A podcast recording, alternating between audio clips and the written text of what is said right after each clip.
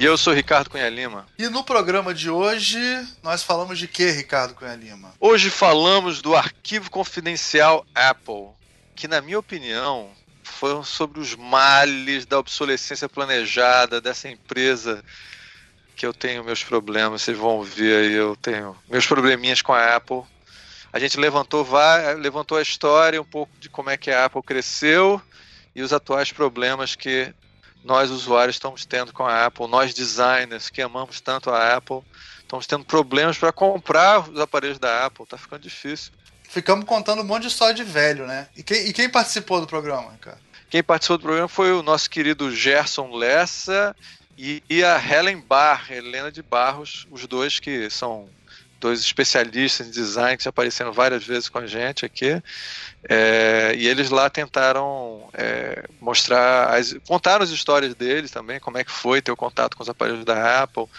A gente falou, começou muito falando do celular, mas depois a gente passou para falar também da história do, do, dos computadores Apple, como eles funcionaram, design. É, o que motivou, e... Ricardo, fala a história que, que motivou que você falou, que foi aquela reportagem, né, que, que, que é uma reportagem que saiu sobre a obsolescência planejada nos iPhones, né, e a gente aproveitou e fez um programa geral sobre a nossa relação dos designers, como designers, com a Apple, né? Além do iPhone, falamos também dos computadores, dos que a gente os computadores que nós tivemos, os que nós não tivemos, os que nós desejamos, os que nós compramos. E, e, é, Exatamente, e a nossa obsessão com, com a Apple, né?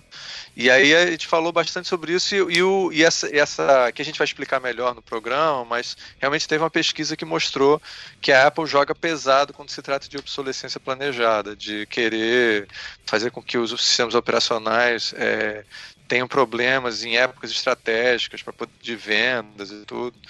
E, e também falei que eu estou abandonando os iPhones e estou entrando agora para o mundo Samsung. Então eu estou aqui já querendo me desapegar dessa porra.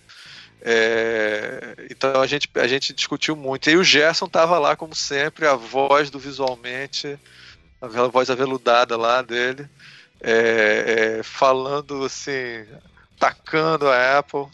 Você, você, eu, eu vai ficar, você vai ficar Samsung e eu, agora eu continuo usando cueca, né? Vai ficar assim, né? Exatamente, exatamente. Vem e cá. A, eu, eu me diverti no programa, viu? Eu gostei. Eu gostei Pô, é um programa. programa. É um programa mais light, né? E vamos pro nosso recadinhos então? Vamos. É, gente, tá vindo aí o CID, tá? É um evento super importante. A gente falou mil vezes, a gente vai falar pela milésima vez. Participem, é um dos grandes congressos de design e é voltado para design de informação, mas tem história, tem várias coisas. Então, é, é, terão, teremos participações do Visualmente lá, vão ter, a gente vai tentar ir para o evento. E, então, apareçam lá. Vai ser em, esse ano vai ser em Natal.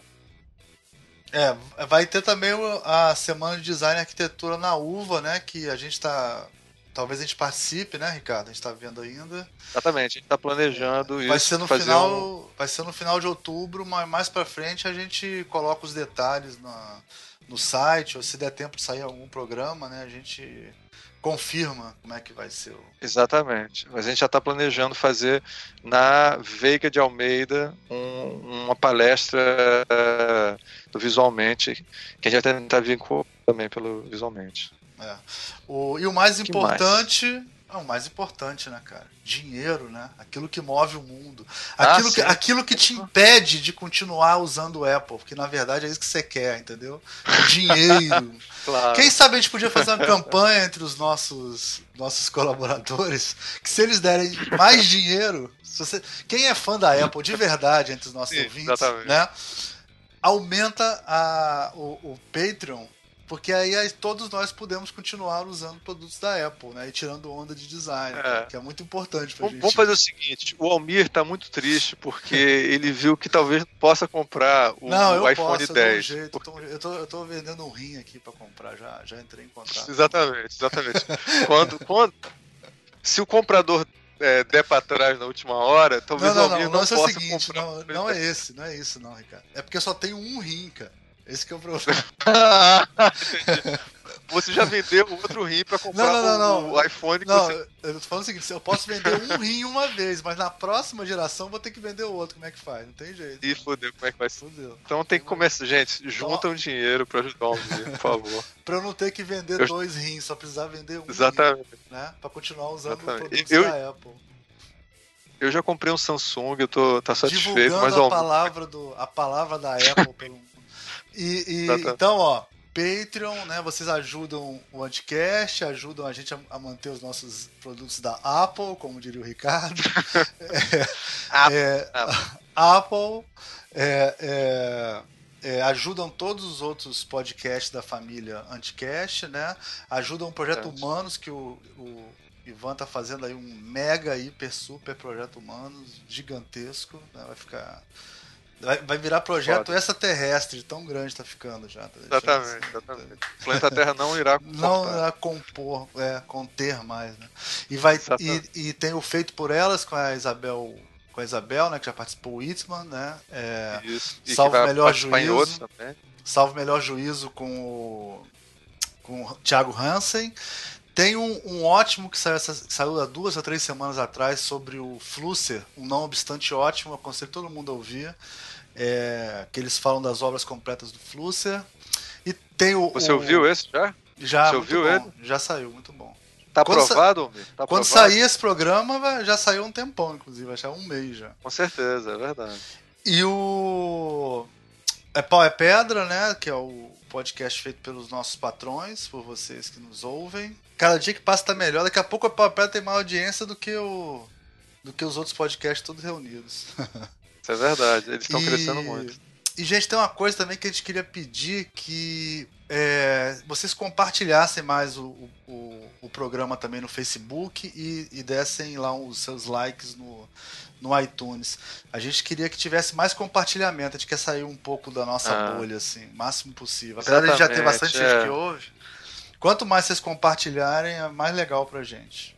É, façam comentários, critiquem, deem likes, façam tudo isso porque nesse mundo da podosfera, cara, tá, é assim, é, o design precisa crescer mais. A gente, nosso projeto é trazer o design para todos. É isso aí.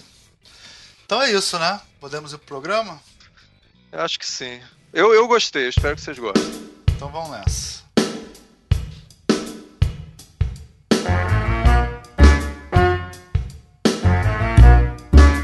Mais um Visualmente. Eu a galera aqui fazer um arquivo confidencial sobre a Apple, tanto no pessoal quanto no, no público, né?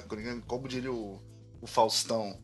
É, vamos falar das nossas experiências sobre a Apple e, e, e, contar um pouco dessa. Tá tendo uma certa polêmica agora, que foi até o, o Ricardo que trouxe, eu vou pedir depois para ele falar sobre essa coisa de como é que está sendo os Apples da Apple hoje em dia, né?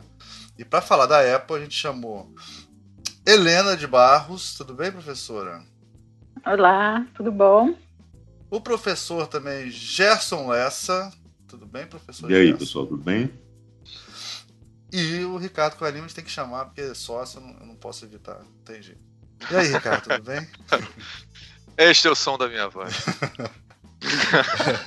então, já que você está animado aí e, e, e, super assim criativo, eu acho que você podia uhum. aproveitar essa criatividade sua e, e, falar um pouco desse tópico aí que você que meio que trouxe assim, né, de falar da Apple, de como é que tá a situação da Apple hoje em dia. E a gente até pegar esse gancho mesmo do lançamento do iPhone X aí, que é o que é o, é, o celular é mais Apple. caro de todos os tempos, né? Um celular de mil dólares, né? Então, fala aí um pouco. O que, que, que, que te animou a fazer esse programa? É, é, o seguinte, o recentemente o Felipe Leon Anastas, Anastasakis, que é irmão é, da nossa é, diretora da ESG, é, ele postou puto que realmente a Apple estava, ele postou no Facebook e eu repostei e deu maior debate na internet com isso. Pelo menos esses mini debates são importantes para a gente. Não sei se o resto do mundo está se preocupado com isso. Mas será que a Apple está realmente sabotando os iPhones cada vez que ela lança um novo, é, um novo iPhone? Então, eles fizeram a pesquisa e aí as pessoas começaram a dizer: não, não, a, a Samsung faz a mesma coisa. E aí, um estudo de Harvard, de, a Universidade de Harvard de Massachusetts, Massachusetts, ela tentou ver se toda vez que lançava o iPhone, se de fato, quando você fazia atualização, começava a dar mil problemas no lançamento de um novo iPhone. E eles descobriram que realmente estava acontecendo isso mesmo, fazendo um levantamento a partir das reclamações Problema de das pessoas. performance, né? De ficar mais performance lento. de performance. Ficar mais lento, cair, tudo. E descobriram que não acontece isso com a Samsung, tá? Então, é, e eu já estava de saco cheio, porque eu tenho visto isso acontecer direto com o iPhone. Eu, eu tenho um iPhone 5, é, 5S, né? E, e tô vendo que toda vez que eu tento atualizar. 5C, Ricardo, 5C. 5C, 5C. Seu é aquele de desculpa, plástico, 5C. igual o meu. É, exatamente, aquele baratinho. É, e aí ele, toda vez que atualizava, ficava uma porcaria. E daqui, aí você não atualiza, os, os programas não funcionam direito. Eu não consegui usar direito o Instagram, porque porque não tinha atualizado, e atualizava ia ficando lento, vai ficando lento, vai ficando lento. Por exemplo, eu tenho iPad e não dá mais para atualizar. E os computadores, agora as pessoas estão reclamando que não dá para atualizar os computadores também, porque você atualiza e começa a estragar. Então isso tudo está girando em volta de um conceito que chama obsolescência planejada, tá? E, e a gente está vendo que a Apple é um exemplo da obsolescência é, planejada mais escrota. Agora, nós estamos aqui para decidir: será que é isso mesmo? Será que é o Ricardo com má vontade? Que há anos, muito antes de começar de, da Apple, é, é, deu até ter um produto da Apple, eu já, eu já não gostava muito dessa de algumas abordagens da Apple, porque eu tinha tido contato com iTunes, que eu acho um produto criado pelo demônio. Assim, eu já perdi várias músicas é, com o iTunes, que é uma coisa que tenta ter controle absoluto com tudo que todos os, os arquivos MP3 que você tem no computador. Não é uma coisa livre, como muitas vezes você trabalha quando você está com o PC. Eu É, concordo com você, Ricardo. É, é- é um programa que é feito justamente para enlouquecer o usuário, é o objetivo. né? É, pra dar ódio. Eu também tenho ódio. ódio, ódio, não tem, é, não tenho outra palavra para descrever, ódio, assim. Eu perdi muita coisa, né? Hoje em dia já Não, se você desliguei. clicar no botão errado, né? Ele, ele apaga tudo que tinha no lugar para substituir. É revoltante. revoltante. tudo para poder ter monopólio absoluto sobre sua vida, né? Porque assim, agora eu tenho que revelar para vocês, eu não aguentei mais e eu abandonei a Apple. Eu comprei. Ah, Nossa senhora! Steve Jobs se revira no túmulo. Vai lá, fala. Não, é Me eu conta como foi que eu tenho que fazer Cuidado isso que você não vai conseguir medo mais emprego como designer. Cuidado com Pois isso. é. Isso pode te prejudicar. É, pra eu- Mas não pode falar para ninguém, Não você vai ficar mal visto no Você mercado. fica mal visto é, eu tem- sou um designer que não tem um iPhone. é. Que vergonha, Ricardo. Bom, somos Eu- dois. Somos dois. Então eu tô E o usando... computador? Não, aí o computador eu eu, eu, é, eu eu tenho um computador antigo que é Mac, numa época que ainda dava para comprar Mac. Ô, ô, Ricardo, aproveita é que tá teu? nessa onda aí e fala logo do- do- da- dos seus equipamentos para que todo mundo fala o que, que tem de cada coisa. Então, aí. beleza. Então, vou começar logo que a gente vai passando para cada um. É, eu, no momento, eu realmente, os de computador, eu tenho, eu ainda peguei o resquício onde dava para comprar Mac. Então, eu tenho é, todos os produtos Mac. Eu tenho um, um, um computador mesmo, um iMac antigo aqui. É, tenho Qual também. ano? Ah, eu não sei. É um iMac de 21 polegadas. O Ricardo é, é uma merda essas porra. É um iMac Eu de não sei, 21,5 bom, me revolta. polegadas, aquele modelo que é o largo ainda, deve ser 2011, mid 2011, por aí. Então, igual o meu. É, exatamente, É. e é o que eu tenho também. é. E, e é- é- nem todos eles eu ganhei, uns eu herdei. E o MacBook Air é, também é- já já é antigo. Deve É, a ser data 2010, talvez. mas é um i7 2010. de, de 512, é uma boa máquina. Ah, eu, esse eu herdei dos, dos meus pais. E, é, e tinha um iPhone. E, um, e, e, um- E tem e um eu iPad uso, 2. é, eu uso um iPad dos meus pais, eles não usam, então eu tenho usado. Um iPad 2. Vê que o É, Almir é sabe melhor dos equipamentos sabe, do Ricardo cara, é do que horrível, ele, né? Ele não sabe porque ele. Não sabe, O Ricardo é ruim de Ele sabe- Ele sabe tudo. É. Eu, quando não sei alguma coisa, eu ligo pro Almir, aí ele me fala. É, Se o menino souber, eu também um, não... Você tem um iPad de 16 GB, se eu não me engano. É, é. O iPad 2, que é bem antigo, ele nem atualiza mais. É, é exatamente. E, é, e aí, esse, essa é a minha Agora situação. você então... comprou, o, trocou o iPhone por um maravilhoso Samsung qual? Ah, eu não vou dizer não, porque ele é, é o mais recente. É mais recente. Ih, tá podendo, não. hein? Esse eu ganhei de presente. Quanto que ele tem de. Um J8, uma coisa deve do gênero. deve ser o S8X de Gold. Agora vem cá, não, quanto não, que ele tem não, de, quanto é que ele tem de memória? Eu, esse eu ganhei 64. 64 de memória? Caralho. Ele não tem opção com menos. Nossa, ele tem top, tudo. Ele, top, ele, top. Top, top, eu, top. Eu, mas esse daí, eu, esse eu ganhei de presente. É, Ô, Ricardo, esse daqui... daqui... você tá falando, parece que você não compra nada, que você só falou que herdou não, e, eu, e ganhou eu ganhei de presente. mas eu botei dinheiro, eu botei meu. Eu, eu botei dinheiro meu no meio dessa história. Você, do jeito que você falou, você falou. Eu, eu herdei, aí depois. Nem todos eu herdei, alguns eu, eu, eu, eu, eu ganhei. Sei lá. Eu nunca, vou dizer pra você, eu, eu acho que aqui só quem vai entender isso é o Gerson. Eu nunca teria comprado todos os produtos da Apple assim, cara. É. Acho muita loucura. É. Nunca teria feito isso. É muito dinheiro. É, acho muito louco. Eu entendo que tem muitos designers que fazem isso e tal, mas eu acho que é é muito dinheiro, cara. Muito dinheiro. E você? É, né? não, é uma relação tá? custo-benefício que não se explicita, né? Quer dizer, fica só na questão da mais estética do que outra coisa qualquer, porque, enfim, outros sistemas funcionam também. Ué, mas você quer que designers fujam das questões estéticas? Não, claro que é não, né?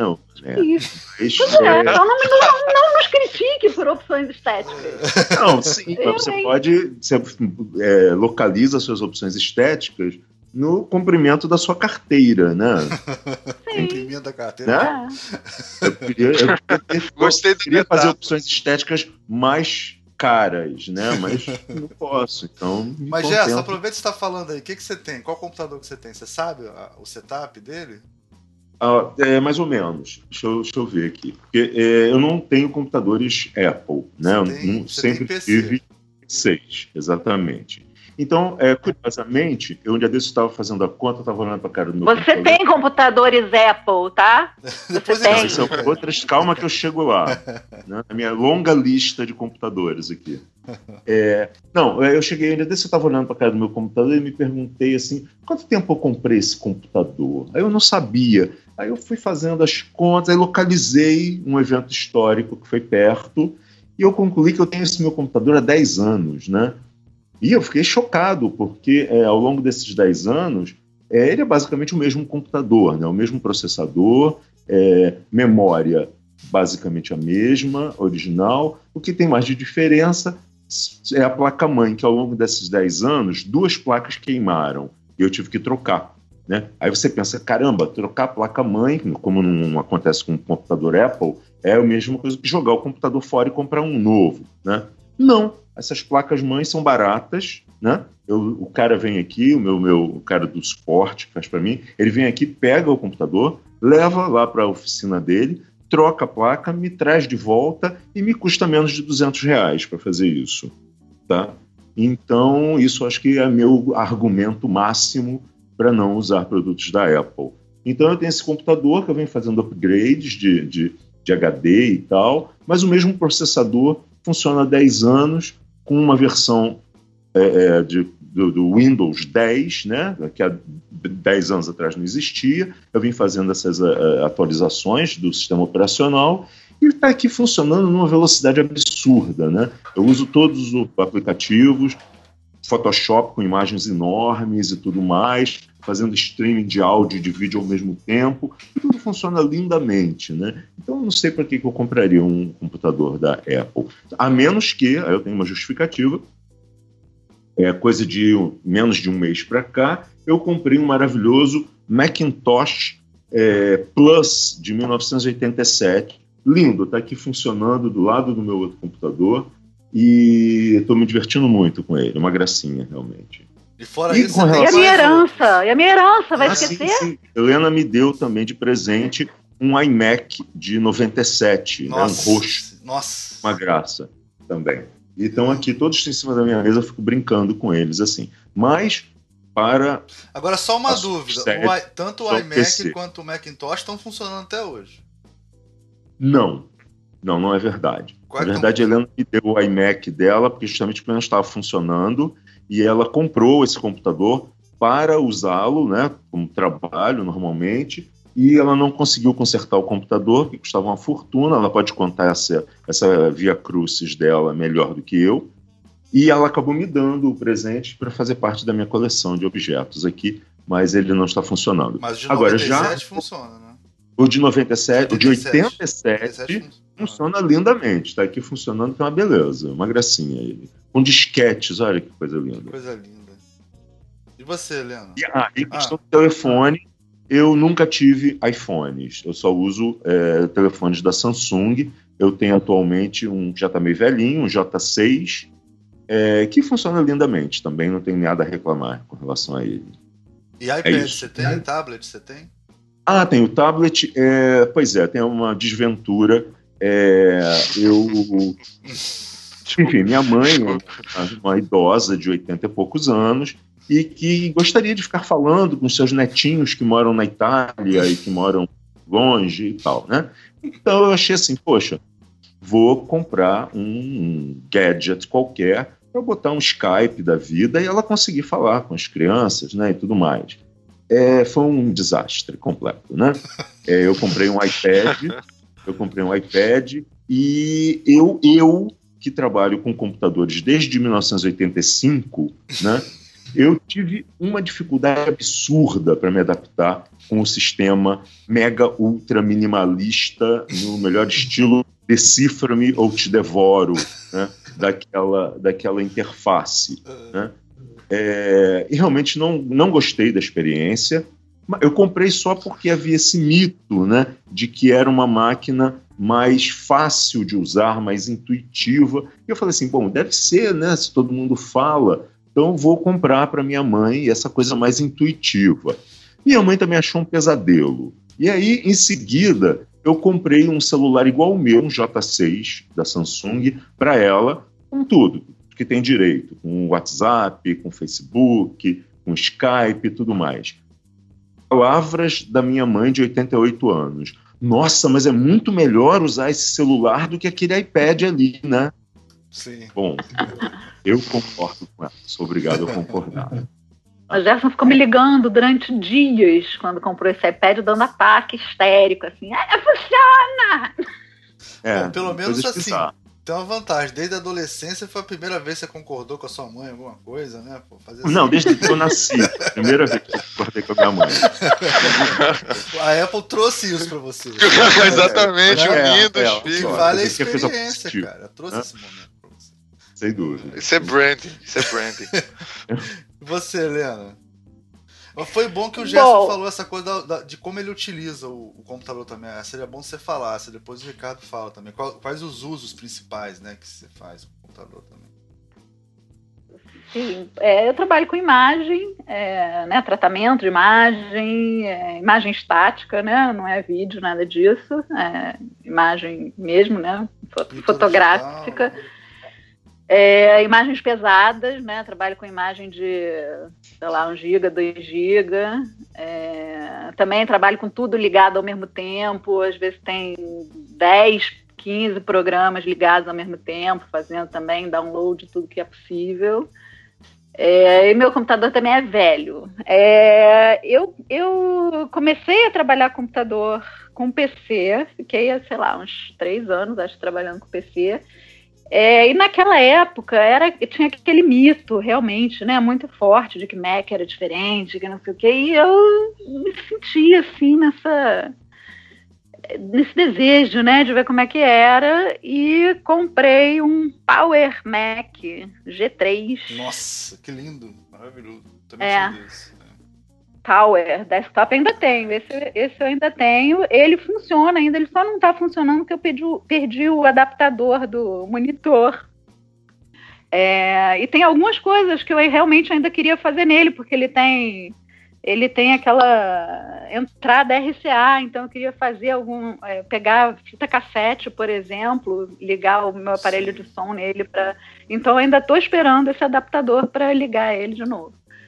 É, mas é, ele foi um computador que viveu durante muitos anos, né? É, tem essa arquitetura fechada, mas eu lembro que eu fiz muita coisa nele, assim, ele não, é, botei placa USB, né, que ele originalmente era só SCSI, é, fiz muita coisa mesmo, consertei ele várias vezes, que esse negócio de técnico de Mac era muito caro, então a maior parte das vezes que ele deu algum problema, eu entrava em fórum, não sei o que, abria o computador, trocava placa, é, comprei é, drive de CD e DVD externo, né? A gente fazia uns Macs Frankenstein, né, Helena? Tinha uns Macs meio é. Frankenstein, aumentava a memória. Super Frankenstein, tinha, é. tinha um, um, site, não sei se deve existir ainda, que era muito bacana, que era o Accelerate Your Mac, né? Sim. É xl8r.com, né? Accelerate Your Mac.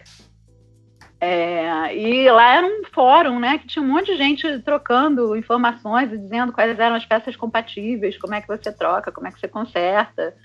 É, e eu fiz muito isso. Esse computador, eu acho que ele viveu, sei lá, uns 12 anos, não sei. É, depois eu tive esse que tá com que eu doei para Gerson, né, um iMac, aquele, né, bolinha. É, depois tive um outro iMac desse integrado, aquele que era branquinho.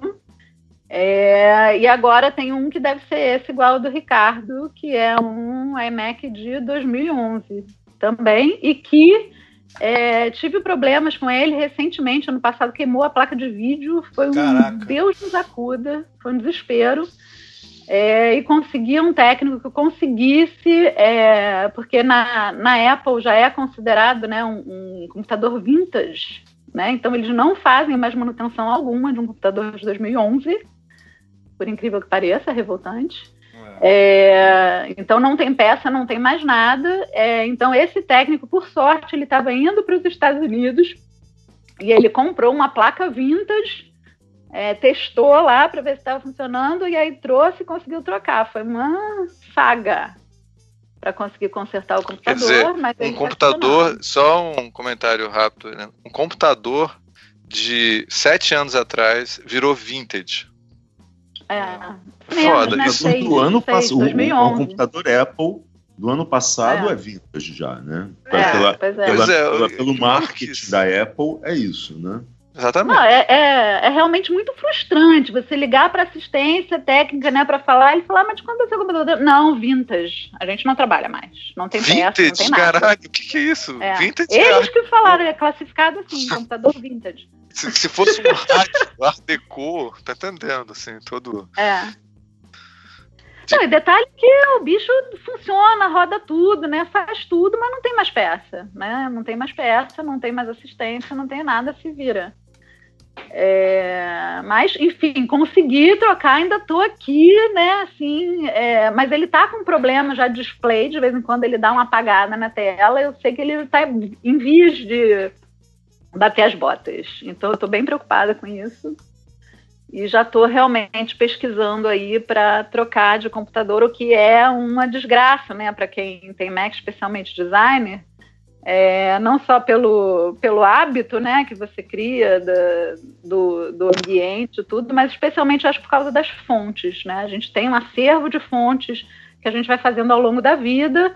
A maioria dessas fontes né, não é OpenType ainda, então assim, eu vou perder quando eu trocar de, de plataforma, eu vou perder esse patrimônio né, de, de design que são as fontes. É, fora isso, também tem um iPhone também vintage, é, que é um iPhone 4S também. Eu, eu, vou usando as coisas até não dá mais.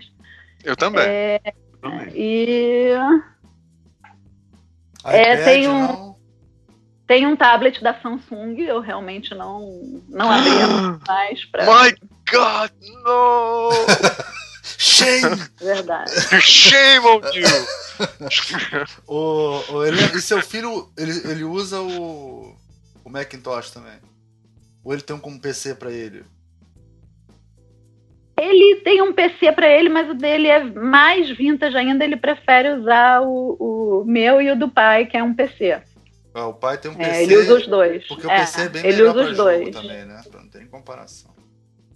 É, mas ele gosta mais de, de, usar o meu. Ele gosta da tela retina. Ele, ele acha o, o, os Apples bastante superior. É a opinião dele com Sim. 9 anos de idade. Ah, tá. Só essa informação. Eu, eu acho ele uma criança super inteligente, mas ele tem 9 anos de idade. Podemos é. esquecer. É. Aqui. Não, não, mas tem umas coisas. Você sabe que uma coisa que me impressionou na época uma vez foi que meu filho. Quer dizer, lá em casa sempre teve computador, né? E lá em casa tinha PC e Mac, né? E só que o meu, na época eu usava um Mac portátil em casa tinha um PC.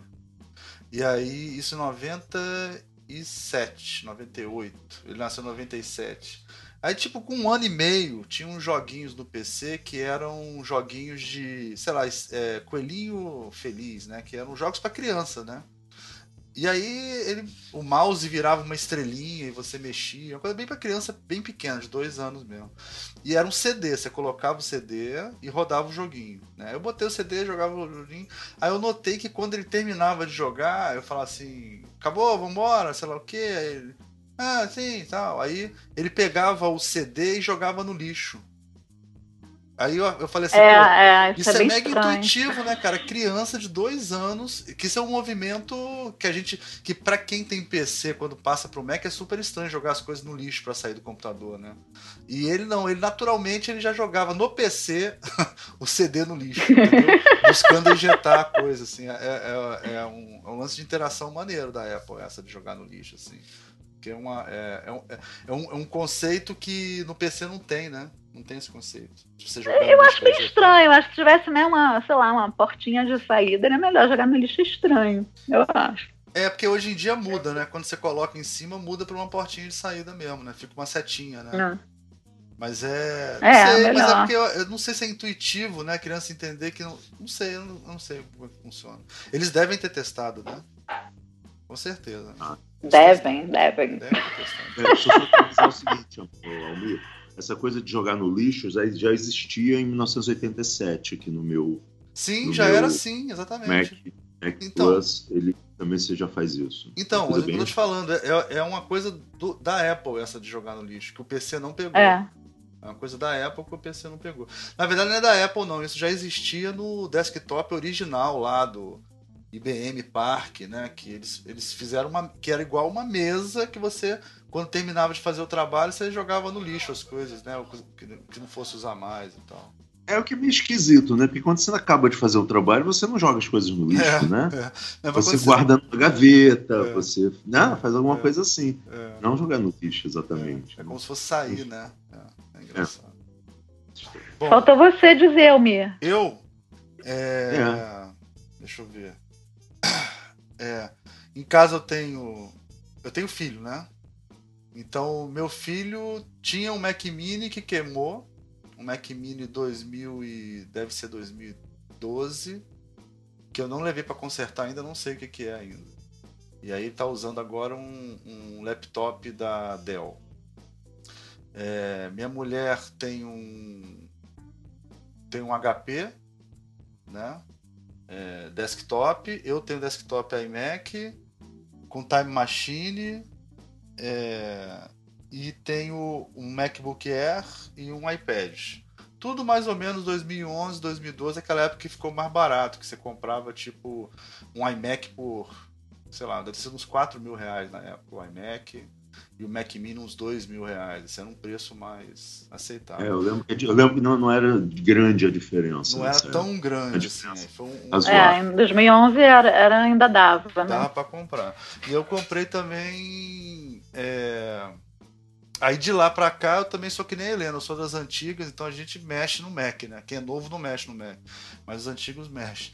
E aí eu, eu aumentei memória em tudo, então tudo tem 16 GB, e aí, e é tudo i7, que é um processador bom ainda, tá rodando bem. É, eu, eu, eu, eu, na verdade, eu acho que tem uma diferença. Acho que o Gerson e a Helena, por tra trabalharem com muito tratamento de imagem, o uso deles deve ser mais intensivo que o meu. Que o meu é mais. Eu sempre fiz mais diagramação e mais tratamento de imagem mais light, né? Não era imagem pesadíssima, né? Imagem para para publicação normal, 300 dpi, 1 por 1, né? E aí. E também nunca trabalhei muitas horas em, em, nos, nos, aqui de casa. Então eles são computadores de casa, né? Agora eu lembro que na gráfica, cara, era um uso mega intensivo assim e quebrava muito o Mac também. E quebrava igual PC. E quando você usa intensivo mesmo, o dia inteiro sem parar, né? Eu acho que que ele não aguenta tanto tempo não. Agora em casa você usa, você usa muito menos, né? Assim, não tem, não tem comparação. É, é, eu, eu tô... trabalho em casa, né? Então eu uso intensivo não, mesmo e eu, dizer, eu nem desligo com o é. computador. Ele tá praticamente esses anos todos sem desligar. Eu acho que só desliga quando falta luz. Exatamente. é, é, isso que eu quis dizer. Eu quis dizer assim, como eu como estava na gráfica, eu acabava que eu dividia o uso, né? Eu usava no, em casa é. e, e, na gráfica, né? E aí acaba que o uso não é tão intensivo, assim. Agora, eu sou do tempo, assim, de... Eu, eu tenho uma coisa a agradecer à Apple, que foi quando começou essa onda de todo mundo ter computador, né, 89, 90 por aí, as gráficas começaram a comprar, né? Eu, eu quase implorei pro meu pai comprar um, um computador impressora laser para ter um, fazer desktop publishing né, na gráfica, né? E na época se gastou 2.500, 3.000 dólares para fazer isso, comprar. E eu não comprei um Mac, eu comprei um Aptiva da IBM, um DX266, que era uma super máquina na época, e uma impressora laser. É... E comprei, aí eu tive que ficar seis meses sem dormir na gráfica, né? Pra provar pro meu pai que aquela porra dava dinheiro, né? Que valia a pena pra ele não me matar. Né? Aí depois de eu ficar um ano dormindo na gráfica, todo dia instalando Windows durante a noite, trabalhando de dia, né? Aquelas coisas. O, é, eu, eu falei pra ele, pai, mas tem uma outra coisa muito melhor que é o Apple. O Macintosh, né? Power Mac, na época já, acho que já era Power Mac. E aí, depois de um tempo, não foi logo em 90, não, foi 90 e alguma coisa, compramos um, Power Mac daqueles pré-históricos, assim. E.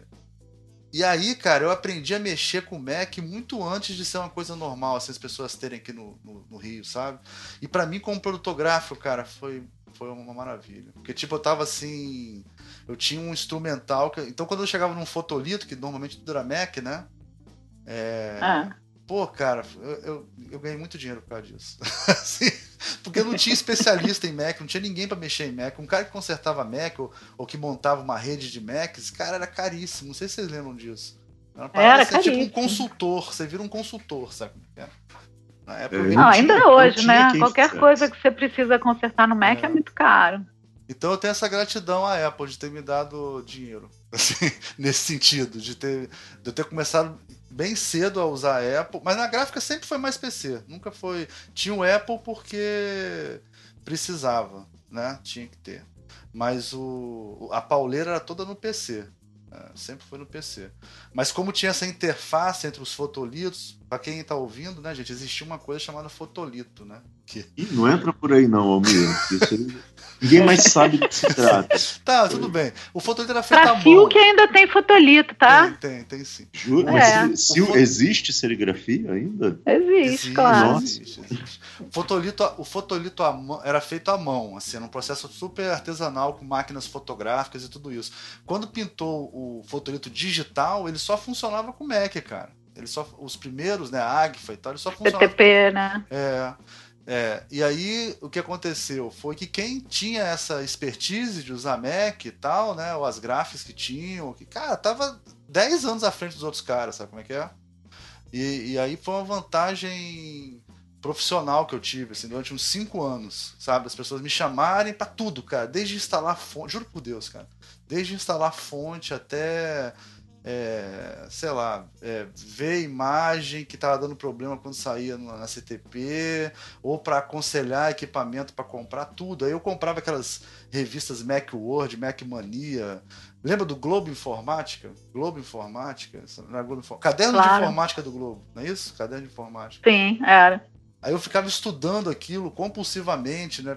Buscando. Não tinha internet, né? Antes de 97, né? Então, 94. Então aí pegando informação sobre isso para lendo o manual de Mac para dar consultoria para os caras assim para mim foi... e Almir isso tinha o, o, o, polêmico gato do Glauco sim, Cruz lembra sim, que é aquela ilustração do Cat, gato né? do gato Cat. tarado Cat Caso Alberto Teixeira, não é isso? Caso Alberto Teixeira escrevia. Caso o... Teixeira.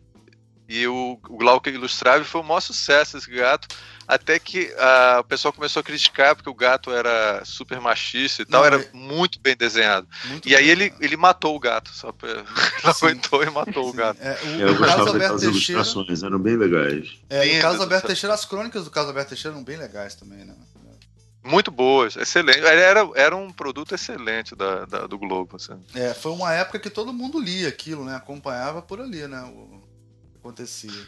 Mas só para dar uma, uma noção dessa coisa da, da época, né? Eu, eu sempre fui muito nerd porque eu, eu mexi em computador antes de ter interface. Então eu tive um, eu tive um CP300, um TK85. O Jasso também teve, né, Jasso? Eu tive um TK85 em 1985. Inclusive. É. TK85 era um programa, era um computador que você não precisava digitar a palavra inteira, não, porque cada tecla tinha uma palavra. Tipo, você uma tecla é print. Né? Você lembra disso, já? Só programar. Era maravilhoso aquele teclado, eu amava aquilo. Maravilhoso. Maravilhoso. tinha os comandos escritos na tecla, assim, uma parada bizarra, assim. Você vê quantos comandos. Não, é bizarra, aquilo é uma interface maravilhosa, entendeu? sim, sim, sim. Porque, é, porque para quem não viveu essa época, né? É, um computador como o TK-85, é, você não tinha aplicativos, você não tinha programas, né? A graça do computador, que era muito barato, era um computador, enfim, ridículo, sem... Eu comprei na Mesbla, só para vocês terem ideia. Comprei, é, eu comprei numa loja tipo Mesbla assim, era uma loja de departamentos, só para contextualizar. É, que, é, é, que vendia de tudo. Não existe tudo, mais. Né? É. Exatamente. Bom, e aí é, o computador ele servia para você aprender a programar. Esse era o grande lance, né? É que você fizesse os seus próprios programas, né? Usando linguagens é, de baixo nível, quer dizer, linguagens como, por exemplo, BASIC, e tinha as linguagens de alto nível, que eram as linguagens. Ou era o contrário, Almir? É o contrário. Quanto mais baixo, É o contrário, melhor, né? Isso. Tá. A linguagem é uma, uma basic. Baixo nível é mais perto do baixo computador, nível, é mais rápida. É. É, é, não, era mais, mais uma interface mais humana, né? Sim. E tinha a linguagem de máquina, que eram só códigos e que era uma loucura, né? Você escrevia páginas e páginas de letras e números e aquilo era um programa, né? Que tinha que funcionar, fazer alguma coisa no seu computador. Era muito doido aquilo, muito legal. Também foi quando eu comecei a lidar com computadores, foi com um computador desse. É, e, e, esse computador, quando você queria armazenar alguma coisa, você tinha que gravar numa outra coisa que não existe mais também, que se chama Ai, fita Deus. cassete. Nossa senhora. Você gravava Eu falo o programa. Os alunos eles morrem de rir. É. Aí justamente, gravava... a única maneira que você tinha de fazer backup de qualquer coisa era numa fita cassete, né? E não funcionava. Vamos, vamos falar sério aqui. Tinha... Não dava certo. Lembra do volume? Você lembra do volume? Que tinha um volume exato que você tinha, porque era um botão, tinha. assim, de 0 a 10, tinha. né?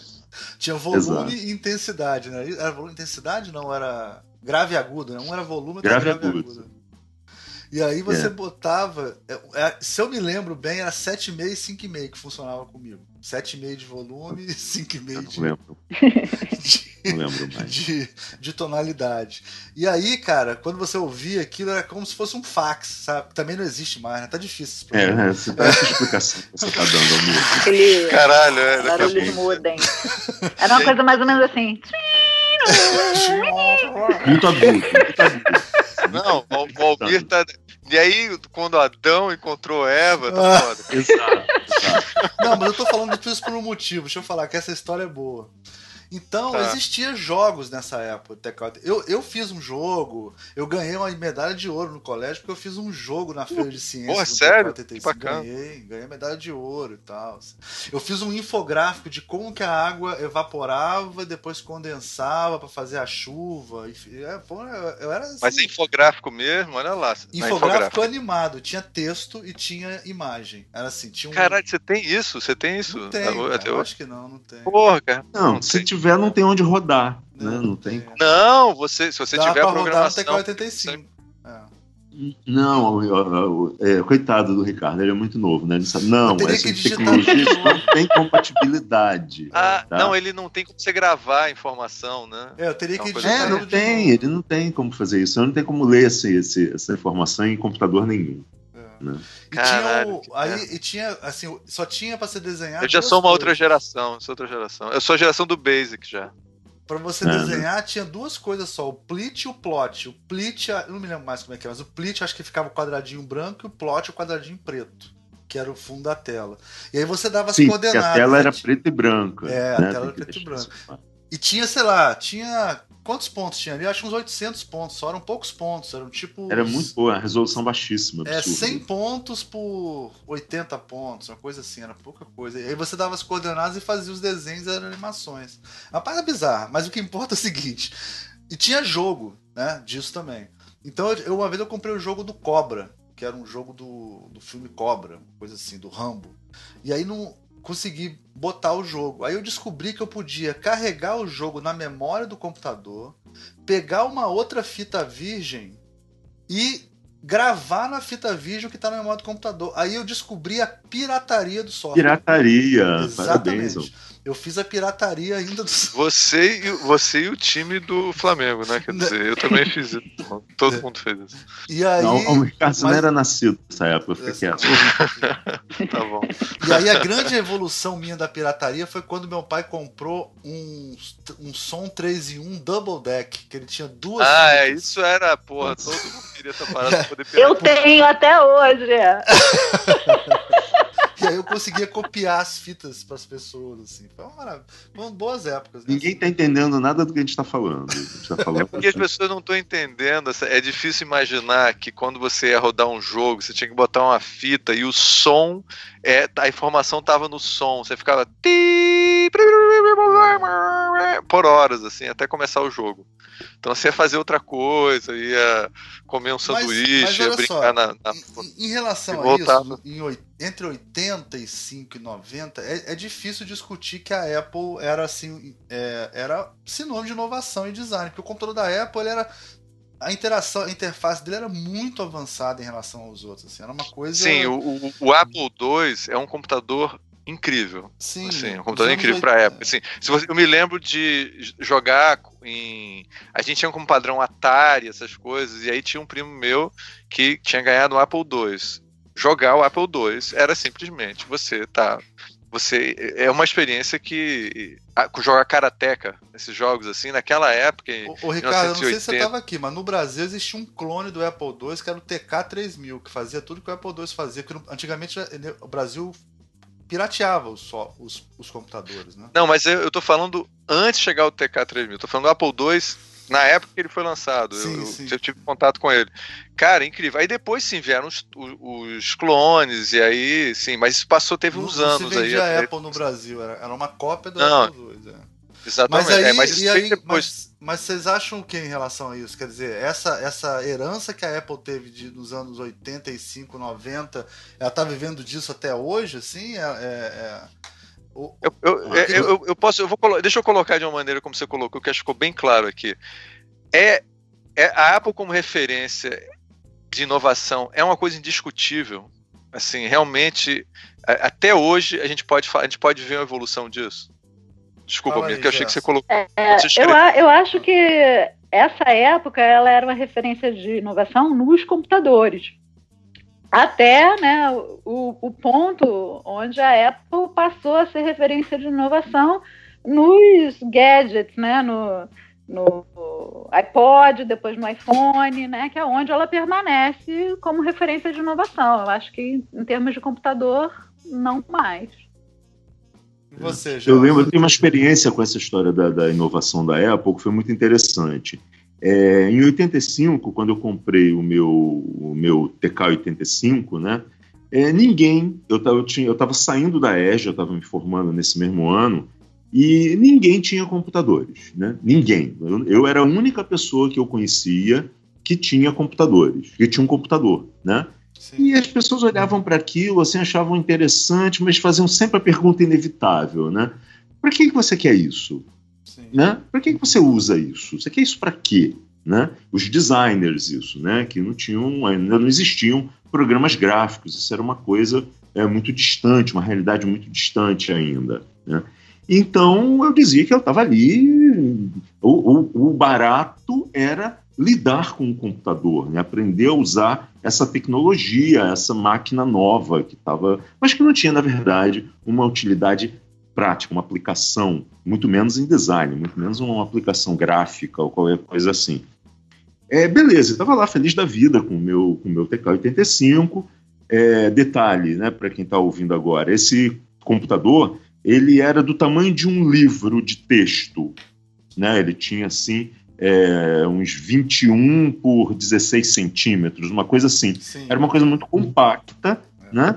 E você, você comprava o computador, ele vinha o computador e só. Você não tinha uma tela, você não tinha um monitor, né? E aí você tinha que comprar uma televisão ou adaptar uma televisão qualquer outra para ser o, o, o, monitor do computador. Né? Eu, no caso, na mesma loja que eu comprei o computador, eu comprei uma televisão preta e branca de, de 14 polegadas, Telefunken, e era o meu monitor, tudo bonitinho. Ficou, ficou bonitinho, tinha uma cara séria de computador, assim, moderno, né? Porque a televisão era toda redondinha e preta e o computador era todo pretinho, parecia um computador assim, até olhando atualmente, assim, seria, passaria por um computador recente.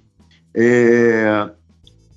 E aí estava eu lá me divertindo muito bem com o meu computador, até que eu conheci um, um designer que estava nesse momento trabalhando em, morando e trabalhando em Nova York, Geortoff.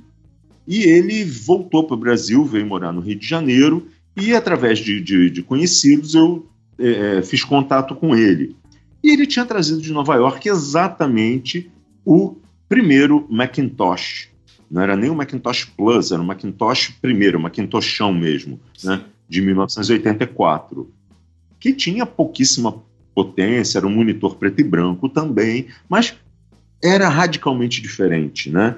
Porque tinha inovações como, por exemplo, a, a, o monitor de alta resolução, né, com alta resolução pelos critérios da época, né? É, tinha os disquetes, os pequenos disquetes, né? De, de, de quantas polegadas, Almir? Como é que é? eu esqueci o nome dessa. Esqueci. 3, assim. 1,44, é, 1,44 mega, agora quantas polegadas? Não, não, não, as, as dimensões, é. eram polegadas. É. Tinha um disquete de 5,4 polegadas. Sim, é. E, e o 3 outro, e 1 quarto, não é? 3 e 1 quarto, isso aí. 13 e um quarto, exatamente. Então, eram aqueles disquetinhos pequenininhos, isso tudo era. E aquele design integrado, né? Isso tudo foi uma revolução. Quando eu cheguei na casa do cara e ele botou o computador para funcionar, eu caí duro para trás. Eu nunca tinha visto nada tão avançado, né, em matéria de computadores. E eu entendi, eu tive uma visão, assim, uma, uma epifania, né, de como é que seria a computação gráfica dali para frente, né? E aí eu voltei para casa e encaixotei o meu computador e vendi o quanto antes, porque eu sabia que aquilo ali que eu estava fazendo no meu computador não ia me levar a lugar nenhum é, em relação ao design, em relação a, a, ao trabalho gráfico, né? E que o futuro era aquele Macintosh que eu tinha visto na casa desse meu amigo, né? Isso foi uma coisa bem marcante para mim, assim, foi um momento assim de é, é, é, entender como é que as coisas realmente acontecem hoje em dia, né? É, e, e, num, e num computador desses, lá na casa do, do G, é, eu fiz meu primeiro gráfico né, no computador. Eu fiz um desenho usando é, mouse. Olha só que loucura. Mouse era uma coisa de louco. Quando eu vi um mouse, eu não acreditei que aquilo funcionava daquela forma. Né? E é, eu usava o programa Paint, Paint da Microsoft, aquele que ainda existe no, no Windows, né? É, que era, era a Microsoft que fazia esses programas para a, a, Apple, na verdade. Né? A Apple, nessa época, ela produzia o hardware, né? mas chamava outras empresas para produzir o, o, software. Inclusive, o embrião do CorelDRAW é que existia nesses computadores, nesse Macintosh inicial, que se chamava MacDraw, que veio ser, que era o embrião que depois gerou o CorelDRAW. Né? E é, e aí eu fiz meu primeiro desenho no Paint, usando texturas e tal, e imprimi isso na, na, na impressora matricial do G, né, uma, uma impressora super tosca, é, e depois eu peguei esse desenho, que eu tenho até hoje guardado esse desenho impresso, e fiz uma tela de serigrafia que eu imprimi, imprimi numa máquina de Xerox, numa transparência, e fiz uma tela e imprimi umas camisetas e tal, assim. Então foi assim, em 85, eu já estava fazendo design gráfico num Mac desse, assim. Foi muito legal, uma experiência bem bacana, mas que levou um tempo até eu poder comprar meu primeiro computador, né? Não tinha grana, né? Recém-formado, era uma fortuna e tudo mais, então... É. Eu mas foi uma, tenho, uma experiência tenho, interessante. Eu tenho um lance desse também que eu me lembro que quando eu comprei esse primeiro computador que foi um Aptiva, né, com a impressora laser pro meu pai assim, eu falei assim, caralho, eu tenho que dar um jeito de separar a cor nessa merda, senão meu pai vai me matar, né? Porque se, eu não conseguir separar a cor nessa porra. Aí, cara, eu lembro que eu usei um programa chamava Instant Artist. Não sei se vocês lembram desse programa, cara. É de PC esse programa. E aí eu consegui fazer uma rosa que era a rosa vermelha com a folha verde, assim, sabe?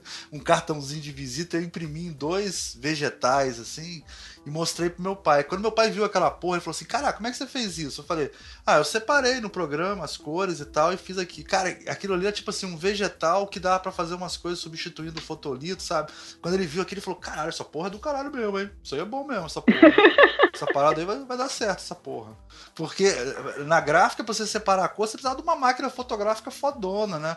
Fotografar a imagem, separar, fazer layer, uma parada bizarríssima, né? Aí a primeira separação de cores que eu fiz foi essa mesma emoção que você sentiu aí, eu senti também. Eu falei, caralho, é, o mundo vai mudar, sabe como é que é? Essa coisa assim, vai Sim, tudo, sim. Né? Foi, mudou foi a mesma sensação que eu tive. Tudo é, vai mudar. Assim, uma coisa mudar, assim. Acabou. Não tem jeito. Se eu conseguir, momento de, é. É, eu, é. eu, eu já acho que não sei se já contei. Eu não sei se eu contei essa história, mas é, eu, o primeiro Macintosh que eu vi era um Classic desse, e ele era tava na, acho que foi na universidade, meu pai estava na Inglaterra terminando o doutorado dele lá, e aí eu, ele me mostrou, ó, meu filho, o futuro. Aí ele foi lá, mostrou para mim, e eu achei engraçado que era um computador pequenininho pra caralho, assim, eu achei aquilo meio fofinho. Eu era criança, devia ter 13, 12 anos, assim. Aí eu olhei aquele negócio assim. Aí eu fiquei tentando jogar joguinhos merdas que tinham nele. Ah, tá, assim. Mas achava ele. A, a interfacezinha dele era legal, né? Aí ele foi e me mostrou o demo do Illustrator. Eles iam lançar o primeiro Illustrator. Falei, oh, meu filho, isso é o desenho do futuro. Você gosta de desenhar? Olha só como é que vai ser. Aí era um negócio esquisito, você botava um, um ponto, aí você vinha um, fazia um outro ponto, e assim, porra, mas que trabalho do caralho, por que, que você não faz logo uma linha? Né? Você faz um ponto e você conecta com outro ponto.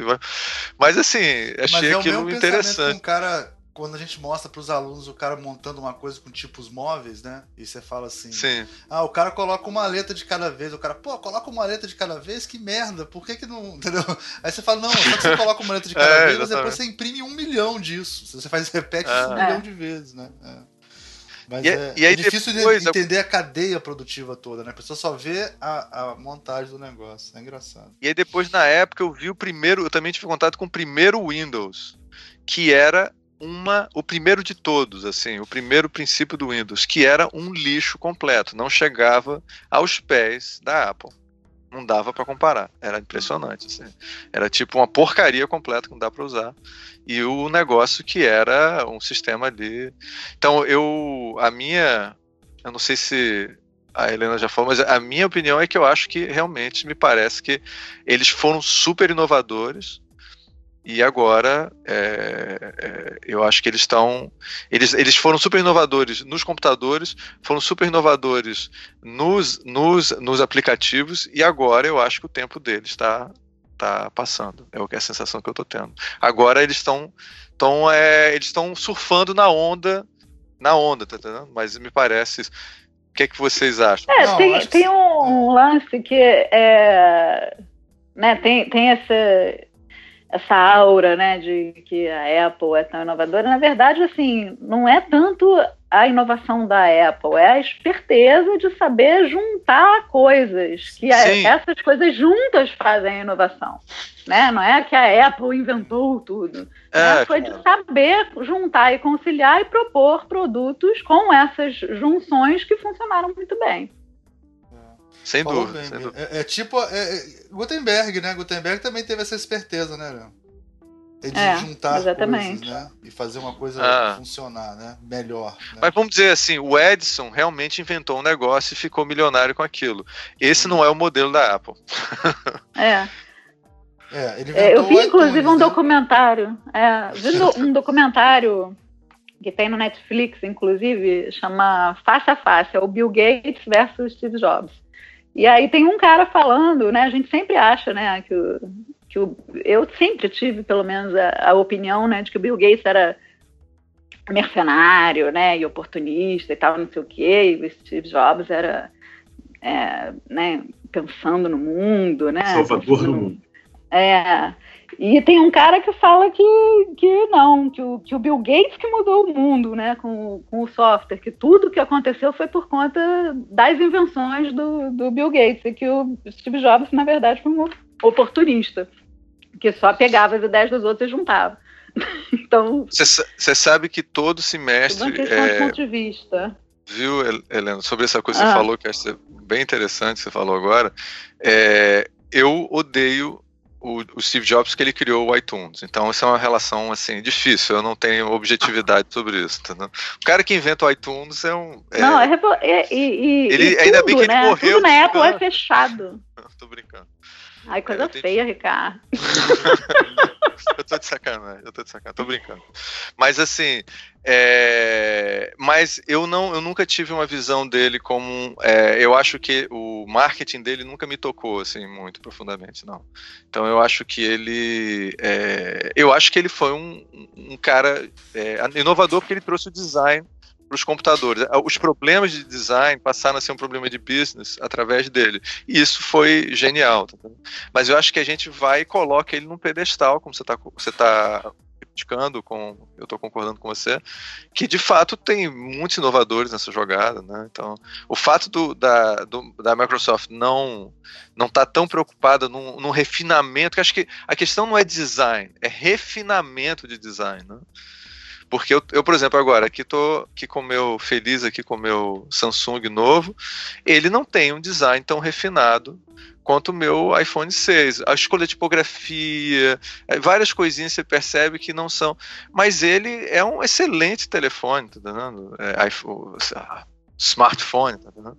Então é, é, ele talvez não tenha um refinamento. Realmente o refinamento é. a Apple. A Apple não, é a questão de bom gosto, né? É, e que foi, inclusive, teve Teve um eu, eu, evento, posso, né? De... É só olhar para os dois, né, cara? Coloca o Steve Jobs do lado do, do Bill Gates, da roupa deles, você, você já vê a diferença. É. Mas eu não diria que não, não é mau gosto. Eu também não acho que o Samsung tem mau gosto. Eu só acho que o, o outro tem um gosto mais refinado. É, claro. Mas o, isso foi uma questão histórica, inclusive, porque quando quando o Bill Gates propôs o Windows, né, que era copiando o sistema operacional do, do Mac, o Steve Jobs ficou possesso, ficou furioso. E aí deu uma declaração de que a Microsoft tinha extremo mau gosto. E aí aquilo foi assim um negócio bombástico. E aí depois de um tempo ele se arrependeu, ele ligou para o Bill Gates para pedir desculpas, que ele tinha dado uma declaração infeliz. Aí o Bill Gates falou para ele assim: Mas a questão não foi que você falou que eu tenho mau gosto, você falou que a minha empresa toda tem mau gosto. Não é pessoal. É. é. Bem, a gente, pode, a gente pode entrar na questão, né, Almir, da o que, que é o mal verdadeiro, que gosta todos eles, que é a questão da a obsolescência planejada, né? É. Fala aí então um pouco disso aí, emenda aí. Vamos lá. É, primeiro não é, tem vários, vários termos diferentes para isso, né? É, o termo na realidade da obsolescência planejada surgiu em 1932 num artigo dizendo assim: vamos acabar com a depressão através da obsolescência planejada. Então, em 1932 eles perceberam que podiam fazer isso. E é claro que a gente viu a história do Raymond Loewy, né? Que a gente já falou em isso outro programa. Isso foi um cara aqui. influente lá nos Estados Unidos, né? Um pensador que escreveu esse artigo e influenciou muita gente com essa ideia, né? Que, que o consumo, o aumento de consumo impulsionaria é, a sociedade, né? Exatamente. E Ele foi um caso palestras pelo país inteiro, assim, falando disso. Exatamente. É, é o Bernard, Bernard London. É, esse, é... Ele é um cara influente, é como se fosse hoje em dia, sei lá, o MBL. não sei. é, vamos dizer, é, pode ser até o MBL. Uma, uma, coisa que propaga ideias ruins, entendeu? Sei lá. É. E aí.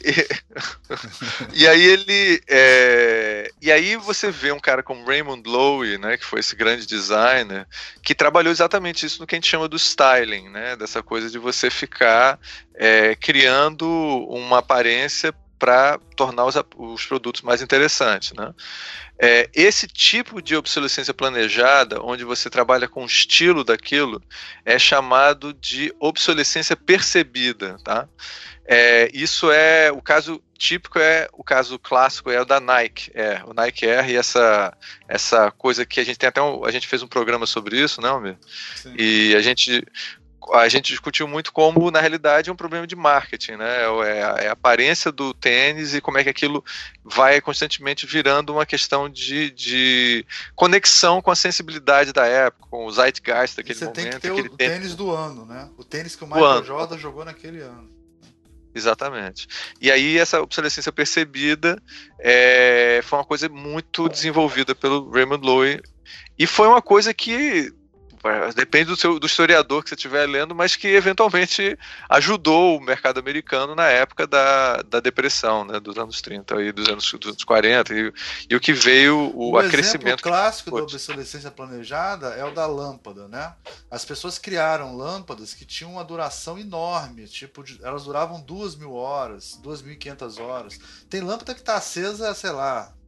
Tem uma lâmpada, dizem que tem uma lâmpada acesa lá nos Estados Unidos há quase 100 anos já, sem queimar nunca o, fil o filamento, né?